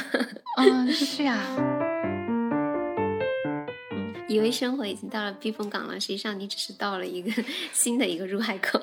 嗯，就很多时候我们觉得好像做了某件事情，这个。人生就开始进入到一个比较 settle down 的状态，嗯嗯，但是事实上，就只要你还活着，就永远没有 settle down，你都不需要说。我原来还会说，嗯，我的人生要 level never settle down，但我现在就觉得不需要我来 说这个。事实上，你就会一直在动荡。对对对对，你根本不需要下决心说我不要 settle down，实际上是你想要 settle down，生活又不让你 settle down。嗯 嗯。我记得你之前有说过，就你在有一篇文章里面有写到，你希望，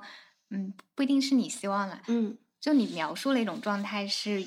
可以让自己向无穷的可能性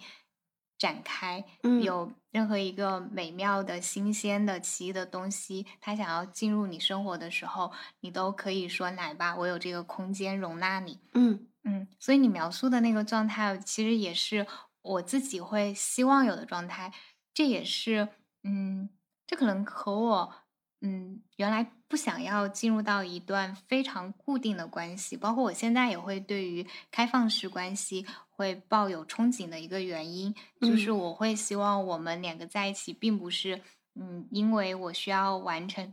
完成一个大家对于世世俗关系的期待，或者我，嗯，而变成。嗯，我有，我可以有其他的选择，我在时时刻刻都可以做出其他的选择，但在这些时时刻刻当中，我都做出了和你在一起的选择。嗯嗯，我觉得这一点上，嗯，实际是，嗯，我我觉得我的生活大部分还是做到了我一开始说的这种，嗯。给我自己的期许，那因为我其实选择了一个比较简单的生活，嗯，我也没有，嗯，在生活里面很少有固定的因素，然后也还没有结婚，然后更不打算要小孩儿。嗯，用我男朋友的话说，我是把我生活缩减到了一个尽可能简单的一个状态，在这个简单的状态里面，我有很大的空间，然后去去迎接新的可能性。但是我也没有把这个东，但是我也不认为就是这个就是我的一个。嗯，唯一的价值取向，嗯，比如说在跟我男朋友的这个关系里面，嗯，这个亲密关系你要，嗯，就像我们，嗯，像我们刚刚说的，你要刻意珍惜的去对待他的话，那把它作为你生命中唯一的，然后跟异性之间亲密关系，你一定是要放弃一些可能性的，而其他这些可能性，它也是我乐于放弃的。我会觉得，嗯，那这可能跟我。嗯，个人的价值取向有关，我会觉得两个人之间的非常深刻、然后稳定和长期的深度的交往，然后深度的连接，比我有很多很多的浅层的这样的连接要对我来说要重要。然后为了一个足够深刻、足够稳固的连接，我是很愿意放弃一些。嗯，浮花浪蕊的可能性，从这个用词就可以看出价值判断。对，嗯，但但实际上我会觉得，嗯，但实际上我会觉得说，嗯，有有的时候。我会愿意在我生活里面对有的事物，然后保持可能性，但是也在有的领域里面，我会觉得我愿意，我愿意为了我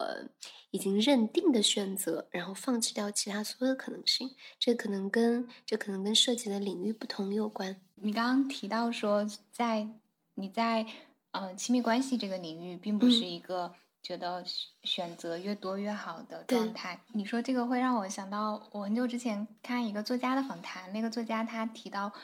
他在正因为他的亲密关系非常的稳定，嗯，给了他充足的安全感，反而让他在做其他尝试的时候更没有更少后顾之忧，嗯，让他在其他领域有了更多的冒险，嗯。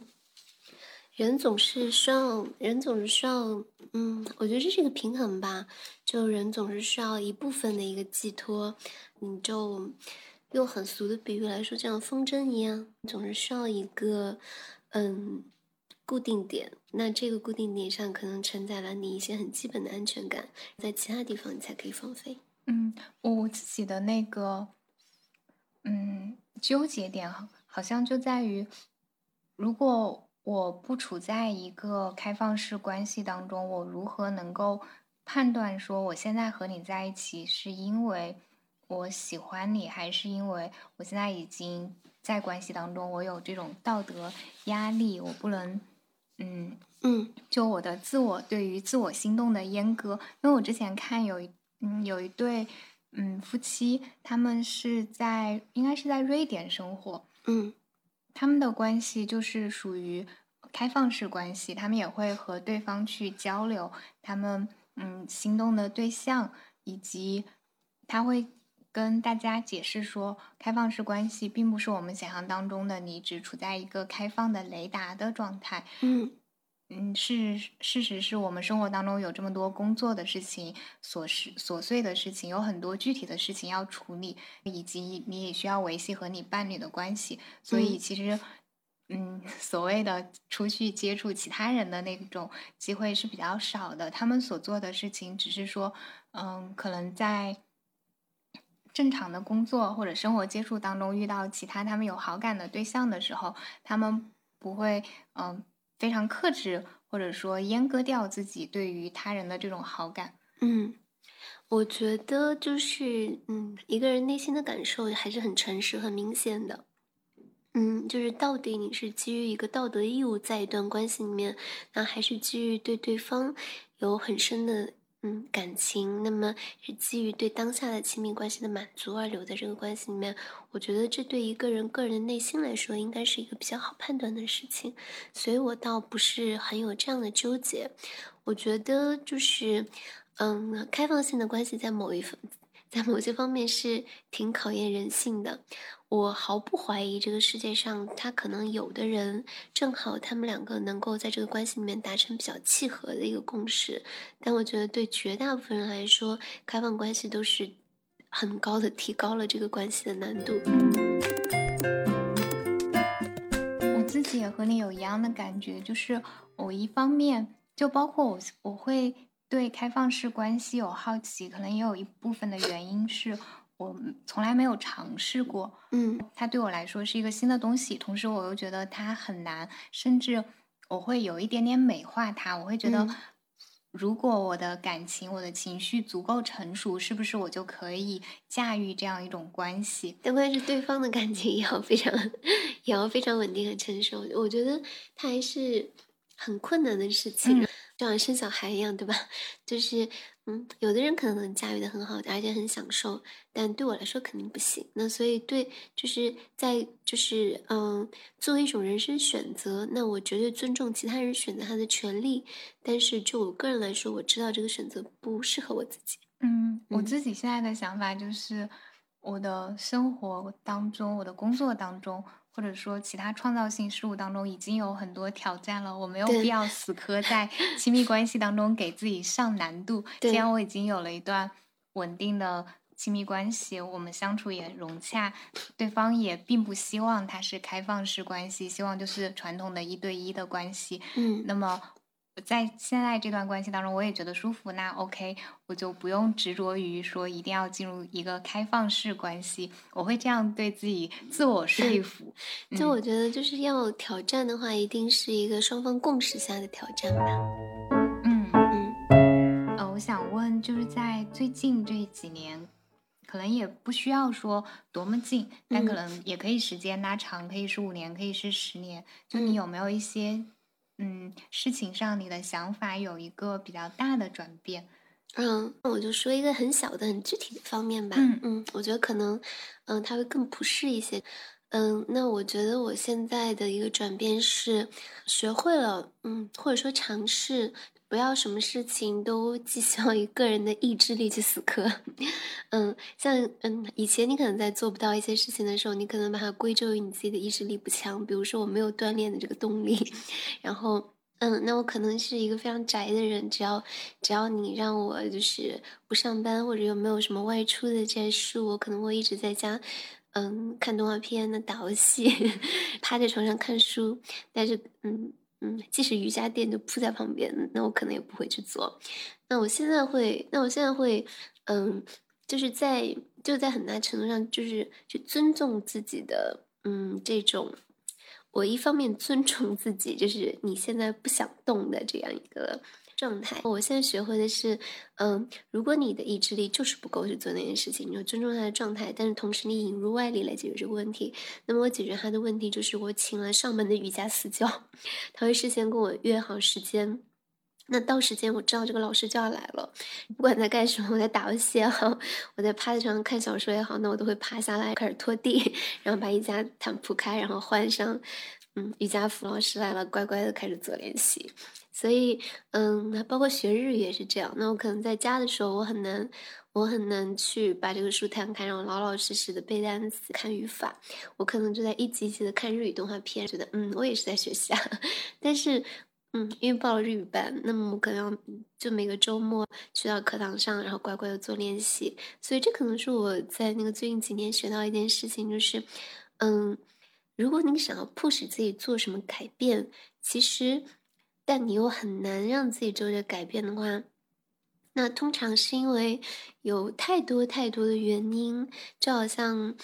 嗯，你是一个植物一样，太多太多的根系把你扎在你现在这个地方。这个时候你就不要考虑说靠你自己的力量把你自己拔出去，你就让外力来解决这件事情好了。这个外力很多时候是通过商业性的方式，或者说一些其他的。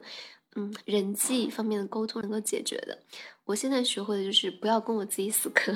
让外力来对付自己。嗯嗯，你刚才说的这个是，呃，我自己会在克服拖延这件事上会有特别明显的感受。我自己的工作，嗯，我自己雇人来，嗯，帮我，比如说帮我排版，但是，嗯，我我依然会拖延，就我会拖延给。嗯，比如说这个稿子需要我写完了，小助手才能够帮我排版。但是我我比如说我今天应该给他，但是 我自己心里是知道，对方其实并不知道。呃，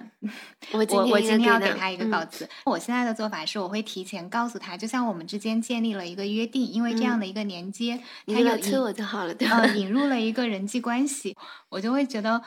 嗯，因为对他负有承诺，我需要 push 自己把这件事情完成。嗯，但是当我嗯没有跟任何合作伙伴有这样一个约定的时候，我就容易嗯自我漂浮。嗯嗯嗯嗯嗯，包括包括呃，我现在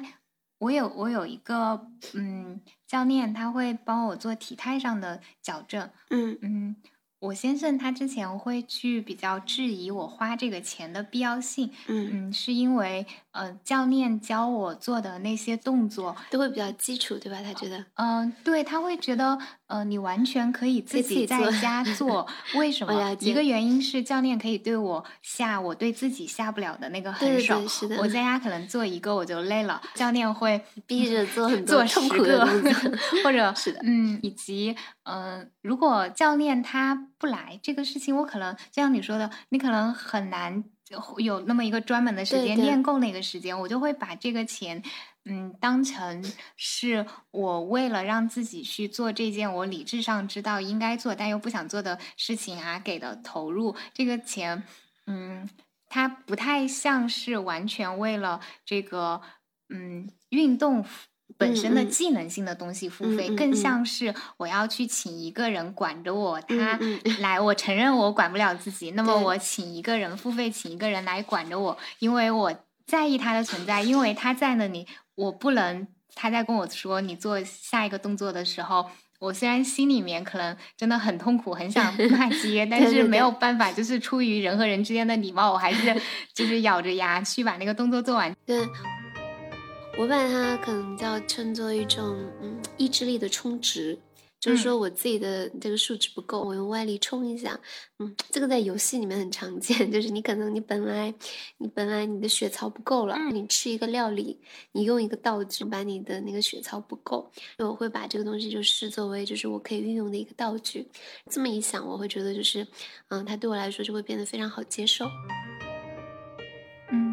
但我有时候也还是会有一点觉得，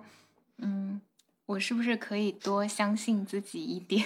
但是我最近就开始觉得，我是不是可以自己在家练习，不请教练来也没有关系。结果就是我最近都没有练习。对对对对对对对，我也是，就是会，就是我现在想，我现在的想法就是，如果如果之前这么多年就。我都这样，那一定说明有一些 是我生活里面结构性的原因。就那些，嗯，就是你你在生活里面惯性的做一件事或者不做一件事，只要这个事情形成了很强的惯性，你自己很难去改变它。那我通常会觉得它不是一个单一因素影响的，它背后有一系列的原因去，嗯，就制约它。那我会觉得这样结构性的原因，那我既然自己很难解决，我就引入一个外部的道具解决它好了。嗯，就很好理解，嗯。如果你原来生活当中每一项因素都没有变，你为什么就会觉得单凭你自己一个人 就可以把生活变一个样子？你肯定还是你只有做你之前没有做过的事情，或者引入你之前没有引入的外力，这个事情才会发生变化。嗯嗯嗯嗯，总结起来的话，应该就是说我可能。嗯，适当的 调整了对我自己的自我期待，就是不再期待我能够无中生有的去，呃，去开始一个很大的一个变化，而我还是追求这个变化，但是我在这个过程里面，我不再只依靠于我自己。嗯，我会觉得，如果只依靠我自己，我就能把这件事情做成了。我会，如果我的快乐程度是十分的话，我依靠外力把这件事情做成了，我的快乐程度可能也就可能是九点五分、九点九分，但总之其实很接近十分的。但如果这件事情没有做成，我没有引入外力，也没做成，我可能对自己的自我评价会打一个比较接近于负值的分数。当我这样想的时候，我就觉得。嗯，引入外力吧，是值得的，对吧？嗯，就这一点。而且我会觉得，人生当中其实我们的生命就是时间嘛。那如果引入外力，就让你这段时间过得更充充实了。呃，金钱上的那个钱就是可以之后再赚的。嗯嗯嗯。哎，那你可以分享你比较平时你会愿意把他的作品拿出来重读这样的作家吗？因为我最近重读非常多，我现在觉得我读完一本书，假如只读一遍的话，我基本上对他的印象是很淡薄的，就隔一段时间，这本书对我来说像新书一样。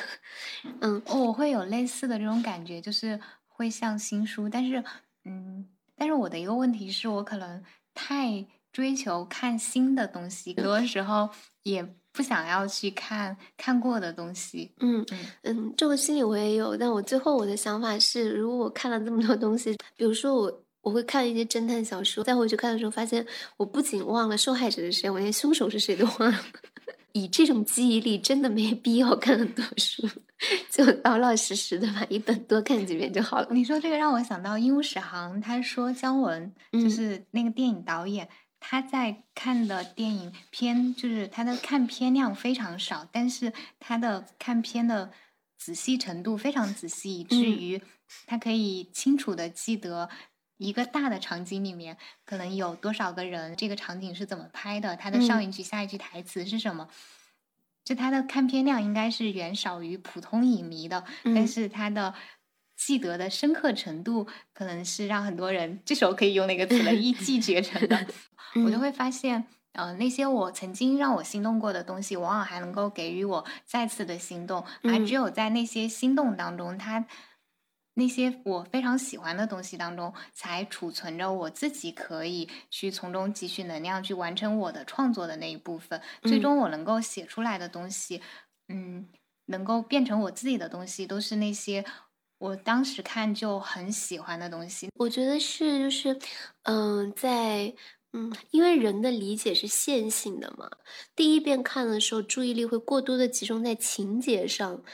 你会有一个强烈的关心是后来怎么样了，后来的人怎么样了。第二遍看的时候，可能它的整体的叙事结构才会浮现出来。后来我突然又对他感兴趣了起来，那我去找了一系列的周边资料，嗯，就包括他有一个拍摄的侧记是。朱天心的孩子谢海萌，他当时是嗯全程参与了这个的这个编剧和这个剧组。那么他写了一个叫《行云记》的书，对这个《刺客聂隐娘》的这整个拍摄做了一个详细的记录，包括说这个剧本本来是怎么，又找了一些。嗯，侯孝贤他本人的访谈，把这些周边资料都看过一遍以后，再去看这个电影，我就发现他的这个叙事其实是很精致的，但是呢，他在很多处都只给了最小的线索。嗯，这个线索可以称为就是必要但有限。嗯，他只给了最必要的、非常有限的线索，很多东西可能是。嗯，如果你把它，如果你能够关注到每一个这个细小的线索的话，它的叙事其实是完整的。但人在第一遍看的时候，因为你太在意那个情节，很多线索其实是视而不见的。嗯，一是视而不见，然后第二是它过去的很快。像比如说我在第一遍看完的时候，我甚至连谁是谁都有几个角色谁是谁我都没有搞清楚。那我在这种情况下，我肯定是。我连它的基本故事的架构都没有构建起来。哎，你能不能举个例子？就是，呃，第一遍看的时候没有连起来的那些线索，嗯，到你后来知道了更多之后，再重新看的时候能够连起来的故事线。嗯，比如说那个，嗯，《魔镜少年》，他那个戏的最后一幕是尹娘跟他一起向一个草原上走去的那一幕。那个《魔镜少年》其实，在。嗯，在中间，在中间有出现救他父亲，就当他父亲要被活埋的时候，嗯，你还记得吗？完全不记得，我就 勉强的想起了《魔镜少年 》。其实，但他那里面，我其实只记得少年，我就记得最后他和一个男的走了，就大概这样。但他那里面的人都都就是，就对我来说一片面目模糊。我在一开始这个魔镜少年跳出来救人的时候。我都不知道他是谁，在后来他出现的时候，我也没能把这个角色对应上，以至于说我是在嗯看完在看完剧本、看完拍摄的这个侧记，再回来再看这个电影的时候，我才了解啊，原来嗯是一个这样的人物。实际上，嗯，他的这个他当然是一个理解和进入成本很高的一个电影啊。嗯，因为线索少，会有大量的都可能在一个衍生的周边里面。那但是当你把这些全部看完以后，再回来看，它确实是一部很精致的片子。嗯，那也包括说像《罗曼蒂克消亡史》，就我第一遍看的时候也觉得感觉非常怪怪的，但在第二遍回去看，然后发现它也是一个非常精美的一个大结构。我现在会对一些东西，书或者电影，我可能会看两遍、看三遍、看更多。嗯，说这个的时候，我自己会觉得，哦，我想到第一个是我想到了毛姆之前说过的一句大意如此的话，他说。嗯，你不要以为美这个东西是谁都可以感受到的，谁都可以获得的。如果一个作家或者一个艺术创作者，他在创作这个美的时候，他经过了一些艰难险阻，他最终把它创作出来了。对，你需要自己的人生阅历当中有一些可以和他共鸣共鸣的，可以嗯相契合的那些地方。如果你没有，那这个美放在你面前，你也辨认不出来。嗯嗯，这是《月亮与六便士》里面的嘛？当时他就是他，他评论他评论那个男主角的那个画作，我觉得确实是这样，就是嗯，有很多时候。嗯，特别是现在时代如此，它的它趋势如此，就大家对一个东西越来越没有一个理解成本上的耐心。可能像短视频之所以这么流行，就这样，因为它的理解成本是最低的，需要你付出的各方面时间啊、时间精力都是最少的。但我还是觉得，就是有一些，嗯，有一些很有有些非常精致、很大块，需要你付出一些沉重成本的东西，它始终都是就还。嗯，有一点像婚姻，就是就刚才说的，有它的奇异的吸引力，有它的一部分吸引力，其实跟它付出的成本相关。嗯，你你说这个会让我想到，正是因为我拒绝了那么多选择，正是因为我对。那么多人说了 no，所以我对你说的这个 yes 才有其价值。嗯，像我刚我刚刚就是在打比方的时候说，假如没有结婚，就好像游戏里面最后那个 boss 没有打一样，对吧？其实打最后那个大打最后那个大 boss 最难的，可能要很多很多条命，在这个过程中还会被人家抽的，就是血槽很飞。但是在这个过程里面，其实你也是最得到很多的这个满足感。嗯，我觉得也会有。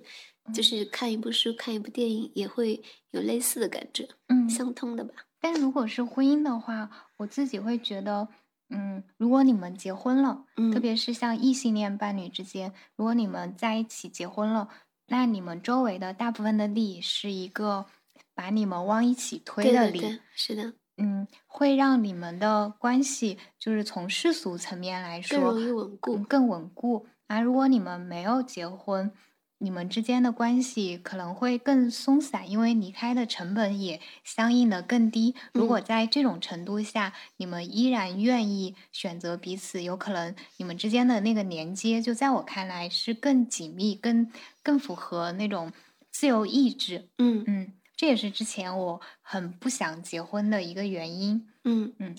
有一点像议定监护，对吧？嗯，就我会觉得，嗯。婚姻这个制度，它所提供的那些东西，并不是一个在我的价值排序当中很靠前的东西。嗯嗯而嗯而我担心，我一方面也是会担心说，我会不会因因为进入到了一段婚姻，我和对方其实都存在这样的问题，而觉得这个关系好像更稳固了，离开成本更高了，而在嗯其实感情已经。淡薄不在的情况下，依然留在出于惯性或者出于出于现实的困难啊，而不是爱，继续留在这段关系里。嗯，对，我觉得确实会有这样的一个可能性。嗯，就但还是最开始说的，实际上人对自己的感受是很敏感的。嗯，就到底自己，嗯嗯，可能对外能用很体面的说辞把它糊弄过去。但是，嗯，我觉得人在内心，嗯，特别是一个有自省习惯的人，他一定知道我留在这个关系里面究竟是为了什么。嗯嗯，说回来，就是刚才问你，你会去重读的作家，嗯，会反复重读的。嗯，我最近反复重读的是李娟。哦，嗯，李娟就是那个新疆哦，我知道她的基本上每本书我都看过。我最近重读她很多是，嗯，杨道，他的这部书，我觉得是一个非常能让人就平静下来的，而且让你在一个，因为他描写的，他描写那种，呃，在现在还坚持一个相当传统的游牧民族的生活方式的那样一整套图景，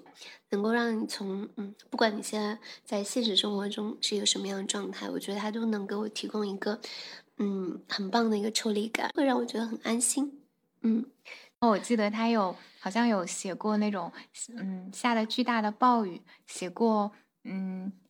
应该是养到这本书吗？它里面有好像有提到有一个牧民的孩子生病了，去医院看病啊，对，嗯，但是你说那个，但是医生医生说这个孩子是需要住院的，需要住院一段时间。但是他们当时养的可能两百头羊需要过河，嗯，他们要着急过河，那么可能这个孩子的病就不治了。嗯，在医生看来，就是是一个非常不可理解的行为。嗯，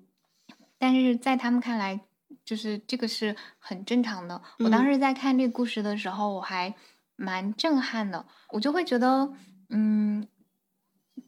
这种价值观和我们现代人习以为常的价值观是挺不一样的啊。人命或者说人的价值跟嗯动物的生命之间的这种比较，嗯，或者说现实生存压力上的这种考量。嗯，我我会有一种呃自私的庆幸，我会庆幸我不用身处在那样的环境里做这样难的抉择。包括嗯，我最初在看这个故事的时候，我对这个故事的理解层面是，可能这个牧民在他的利益考量当中。这个孩子的生命和这两百头羊所呃一旦去世所带给他们家庭的经济上的毁灭性打击相比，孩子的命没有这个重要。这个孩子去世了，他们来年还可以再生一个啊。这两百头羊如果去世了，这个经济损伤可能需要很长一段时间才能够恢复。嗯，但是我最近又看了一个呃，应该说我听故事 FM，它里面讲了一个细节是。在西藏藏区有很多的藏獒，嗯，当年是藏獒热，藏獒卖的很贵的时候，这些狗被繁殖出来。但是当藏獒热散去，这些狗没有那么多人养，就会被弃养，又和当地的流浪狗杂交，就会出现了狗灾。因为这些狗又非常嗯野性，又有攻击性，还体格还很大。还数量又很多，就会出现有一只狗把一个小女孩的半边脸都给咬烂了，嗯，就已经是那种毁容性的伤害。这个小女孩的妈妈依然要保护这些流浪狗，嗯。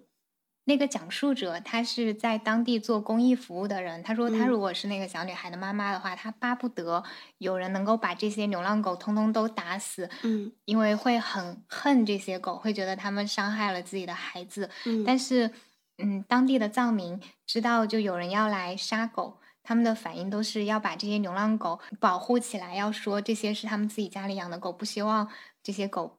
被捕杀，嗯，我当时的一个感觉就是，还有可能在他们的心里面，动物和人的生命，并没有一个非常明显的高低贵贱的分别，就是，就有可能他们在他们的概念里面，动物的生命也很重要，就是也是，并没有就就贵到说，我们如果我们选择的话，一个小女孩的命和一个狗的命，我们会。我我觉得我很容易选择那个小女孩的命，但是在这些人的里，他可能不会这样轻易做出这样的选择。嗯，我觉得就是我反复看李娟的《杨道》，嗯，有有一个原因就是，嗯，跟你说有点类似吧，就它里面提供了不一样的生活方式，也提供了不一样的价值观。其实，在看这样的故事的时候，对自己的日常生活是一个很好的对照。嗯。接下来这个问题是关于游戏的，嗯，我我看你之前文章里有提到，你也不是一个很擅长打玩手速游戏的人，不太擅长，嗯，但是你最近不是有开始在玩塞尔达和动物之森，所以也嗯想问一问，就是为什么你会开始尝试打游戏了？我觉得就打游戏，首先对我来说，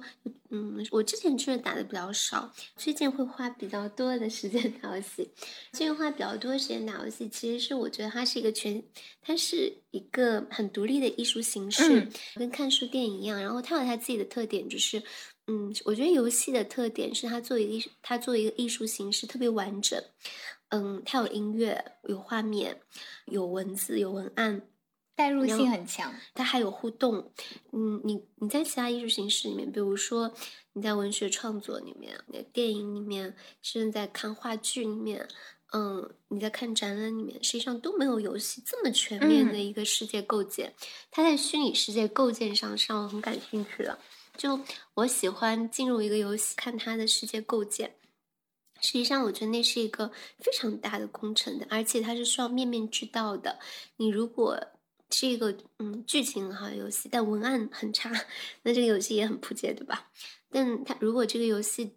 嗯音乐特别好，但是它中间的运营不行，它也会挨很多骂。所以我觉得我最近开始是因为我会有意识的去多体验这样一个虚拟世界构建的东西。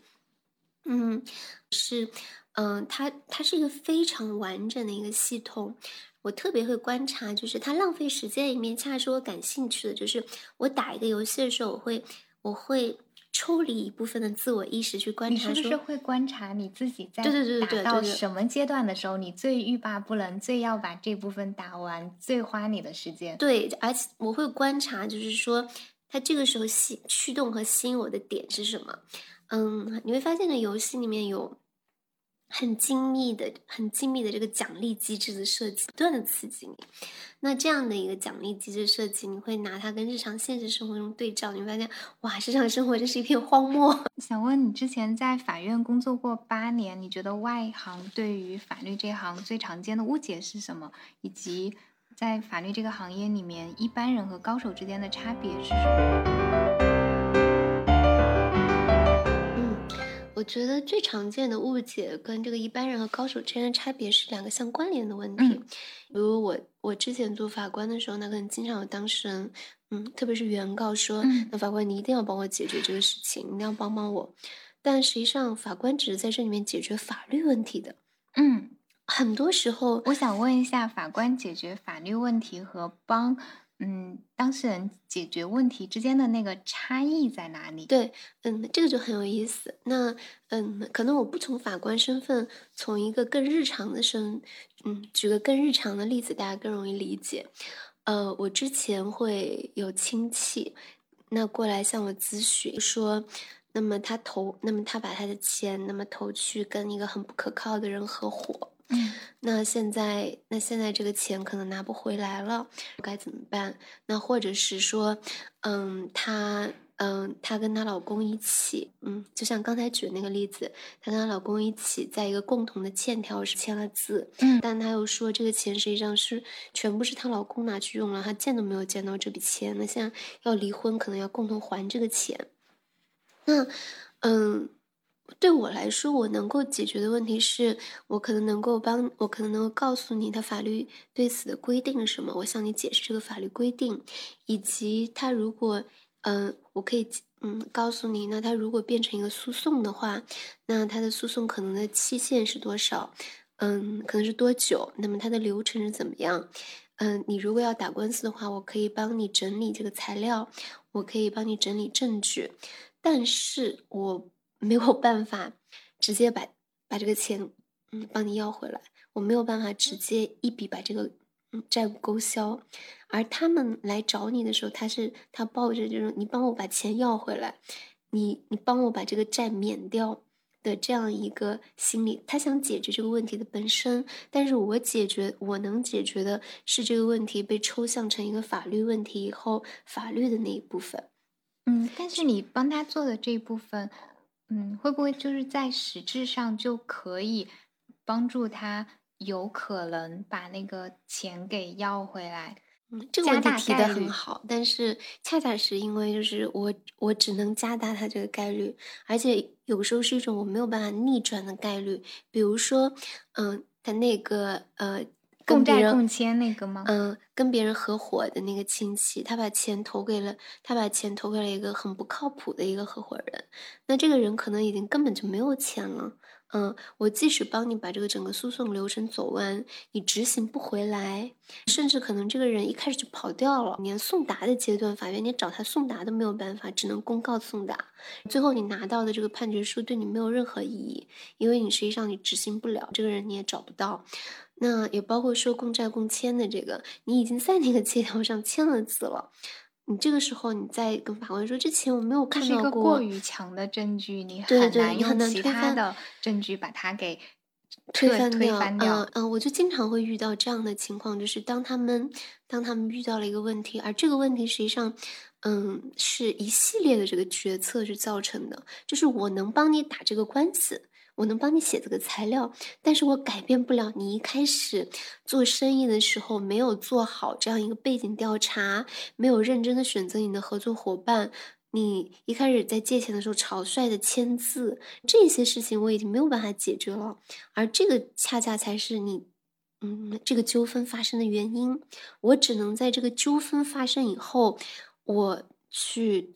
帮你走这个纠纷的法律的处理程序，但是纠纷的法律程序不一定必然的意味着你的问题能够最终得到满足的解决。这个跟什么很像？我觉得跟一个人去医院很像。医生可能能够，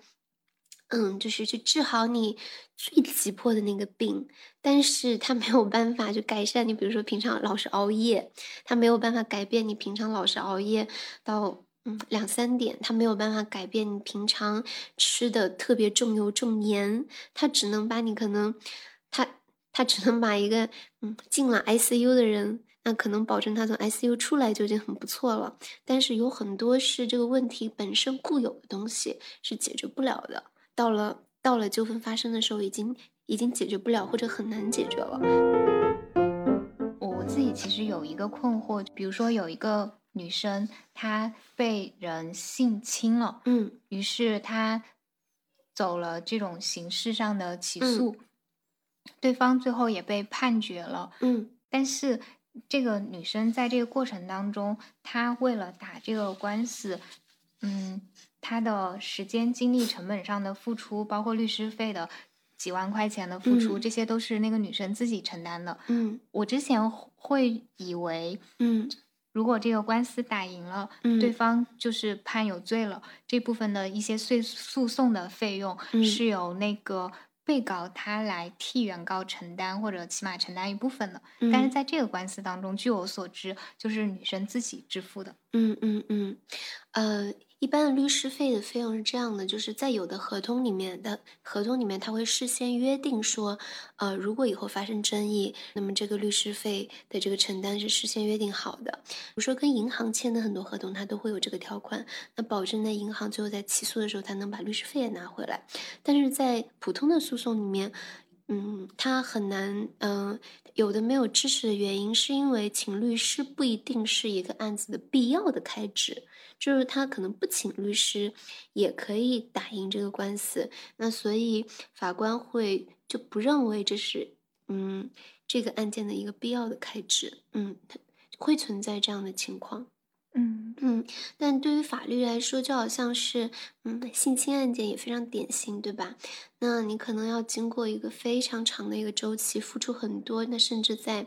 要承担很大的一个社会的这个压力。经过这一系列以后，那这个人可能会得到一些惩罚，甚至这个惩罚不是很重。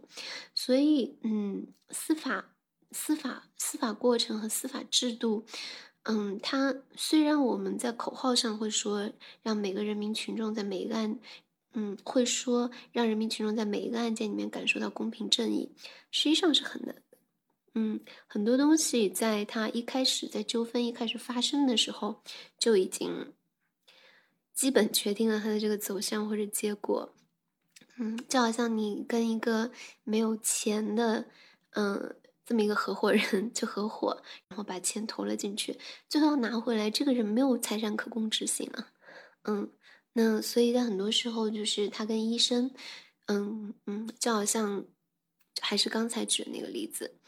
医院能解决的问题跟法院一样，都是有限的。嗯，那所以再回到你刚才的第二个问题，就是那高手之间跟一般人的区别。那我觉得恰恰是因为，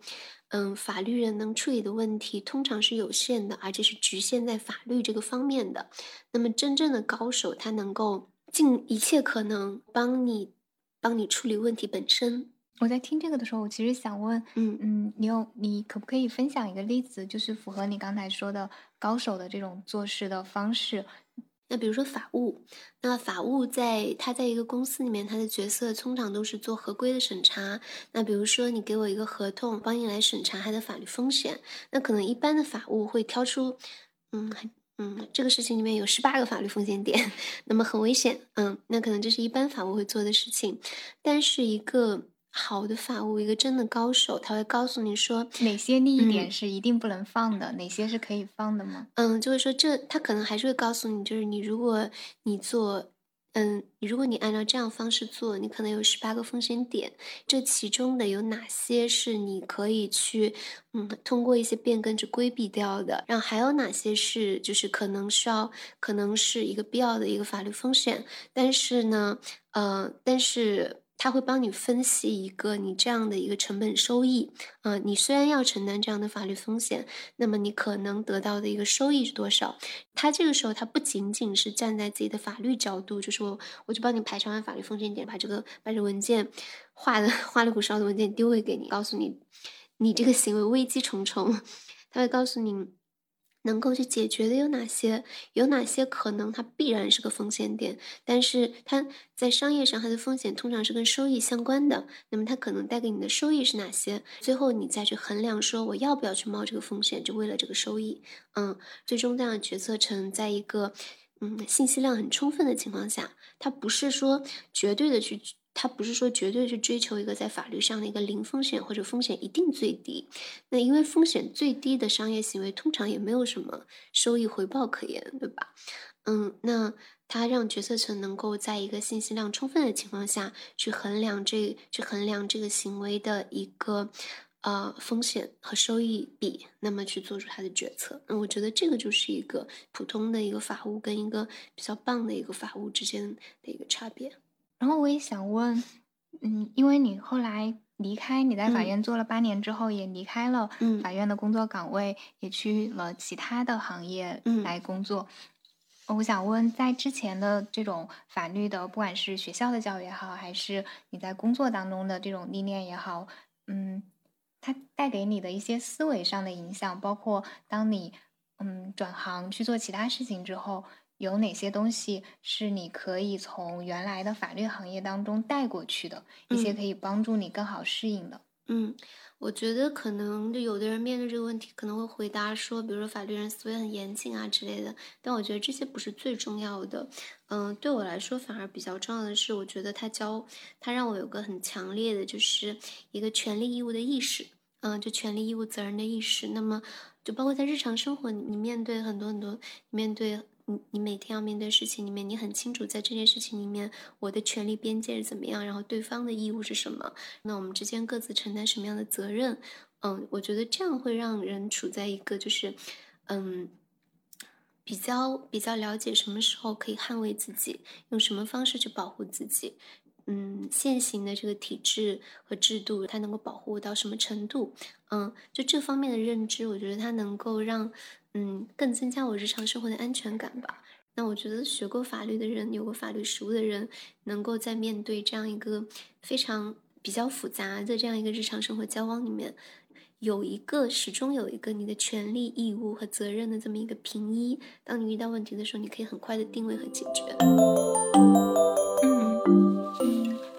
什么方法是可以教给那些没有学过法律的人？他在生活当中也可以运用你刚才所说的权利、义务和责任，可以帮助他。虽然没有这个法律知识，但是嗯，有了你讲的一个比较简便的方法，他可以更好的，不管是维护自己权利，还是防止被别人侵害。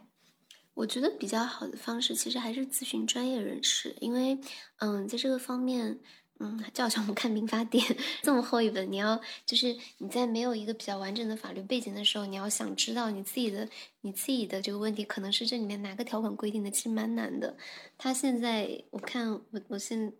嗯，他现在有一千多条啊，其实是一个蛮难的一个事情。所以我觉得比较好的方式就还是去咨询专业人士。嗯，就好像我们在平常。嗯，比如说我自己有点小毛病的时候，我都会用春雨医生。那我会在上面找几个医生去问他们。我我我不会自己去嗯去搜索，我会先把我的症状告诉他们。我一般的方法是，我会同时约三个医生，在不同区域的，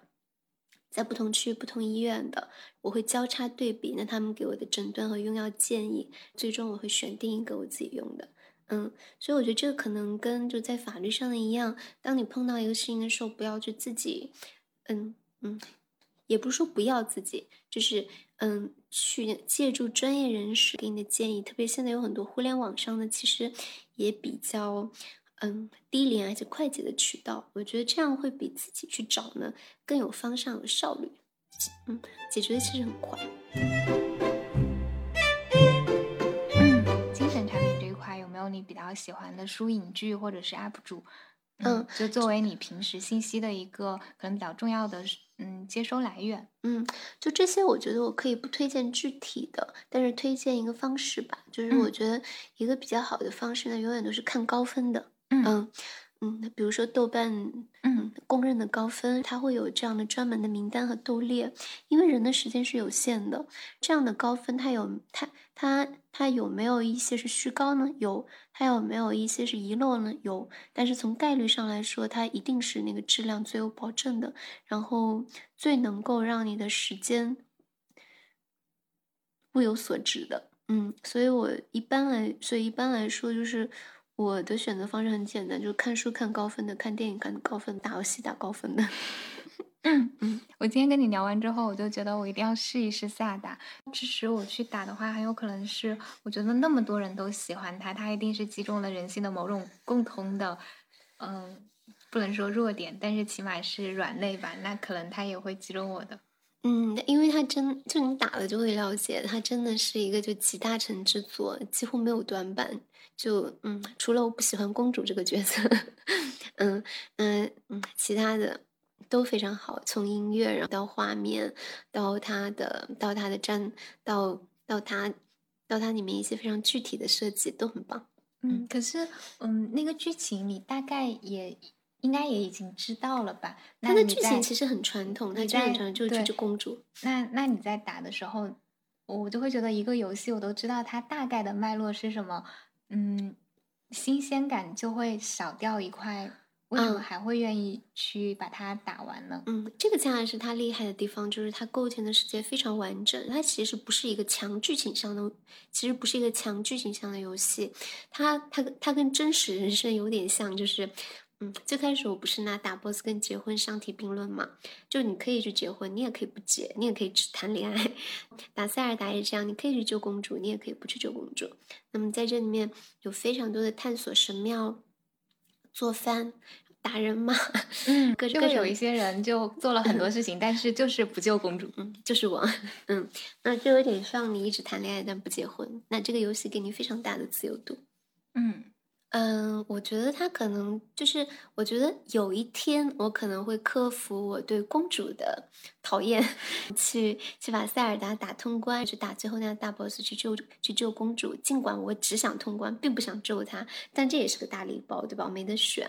这有点像。那我有一天我也可能会克服我对离婚冷静期的 这样一个制度的厌恶，去把婚结了。我觉得这个可能性都是在的。我就会，我我自己会觉得，嗯，婚姻当中好的那些部分，或者说不能说婚姻好的部分，应该是亲密关系当中好的那些部分，你已经拥有了，你也不需要通过婚姻去拥有它。事实上，婚姻也没有办法就是给你这些，它是好的亲密关系本身是你们自然相处孕育出来的嘛。嗯，那呃，但是如果结婚可能会碰触到一些。不不那么好的，就如果感情出现问题之后，它可能会带来的一些麻烦，我我会觉得好像有点像自断一臂以以表忠心的感觉。对，有一点像。但我觉得，像比如说有人解释为什么要爬山，爬山这么这么累又这么危险，对吧？他们的回答不是很有很就很有玄机的那种嘛，就是说山在那里，因为山在那里。对我觉得这有点像，就是为什么要打 boss，就因为 boss 在那里。嗯，为什么要结婚？他就是因为他。有一个，他有一个关卡在那儿，我就是我克制不了我对他的一个好奇心，我就想知道，就是嗯，付出付出更多的成本，那两个人给出更多的承诺以后，那两个人的关系会发生一个什么样的变化？互相的感受会有什么样不同？这个关系会有什么样新面貌？我觉得是一种嗯，他的那种奇异的吸引力，我觉得本质上对我来说是一种好奇吧。就是想知道去到那个去到那个状态，去去到那个最终的那个关卡是一个什么样的一个状态？嗯嗯，这就是我之前在嗯没有结婚之前，但是呃我我我男当时还是男朋友，他一直在和我沟通当中，他会强调说他希望我们能够结婚，我非常不理解，也很排斥。嗯，我最后是觉得，呃，如果这个东西对于对方很重要。嗯，对方在我的生活当中又比较重要，加上又有呃来自双方父母的这种期待，我就会把结婚做这件我不那么情愿做的事情理解成他会帮我解决掉我生活当中同样真实存在的问题。嗯，哦，我自己会把它定义成我对生活的一个妥协，但同时这个妥协它会帮我解决掉一些麻烦，以及。觉得对方这个人，他也值得我为他做出这样一个妥协。嗯嗯，但是我依然没有对于婚姻制度这个本身，它有嗯，就是很高的评价或者有很美好的期待。包括我之前有一个记者，他来采访我，就是聊到婚姻，他 他是在他的那个理解里面，嗯嗯，他以为我是呃，终于对于。感情有了信心，所以可以去结婚。我觉得我的情况是我对于感情一就是在经过一段时间的相处之后是有信心的，但是嗯，结婚跟并不是我好像我的感情被升华了，而只是我选择了因为喜欢这个人，所以向生活低一低头。嗯，反正我觉得，嗯，跟跟结婚相比，其实不结婚不生育，它永远是最简单的。嗯。那但是呢，它也会像我们之前一直聊的，有它的有它自己的风险和问题吧。我觉得人生就是这样子的，嗯，就没有一个东西它是绝对好的，没有缺点的。就所有的好的、珍贵的东西，甚至我会觉得那些特别美好、特别珍贵的东西，它的缺点往往也是很惊人的。嗯嗯，甚至或者说它的那个优缺点，它是。一体两面的，正是因为那些所谓的缺点，它的优点才得以存在和成立。包括，嗯，我会觉得有一些被很多人喜欢的巨星，嗯嗯，不管是艺术史上的，还是嗯像娱乐圈的那种意义上，他们的那种光芒，嗯，是一种，嗯，如果说那是钻石的话，它也是被切割的很厉害的那一面才能够。折射出来的光芒，嗯，就是人的选择永远是那个成本跟收益之间的嘛，嗯嗯，不可能有一个选择让你只赚只赚不赔，就是人只能承受自己能够承受的美好，嗯，我觉得也是。好的，那我们今天就到这里，好的，谢谢大家的收听。如果你喜欢我的播客，也欢迎你关注我的公号“雅君的好用分享”，我会在那里和你分享好物、见识和审美，你会看到一个更多面的我。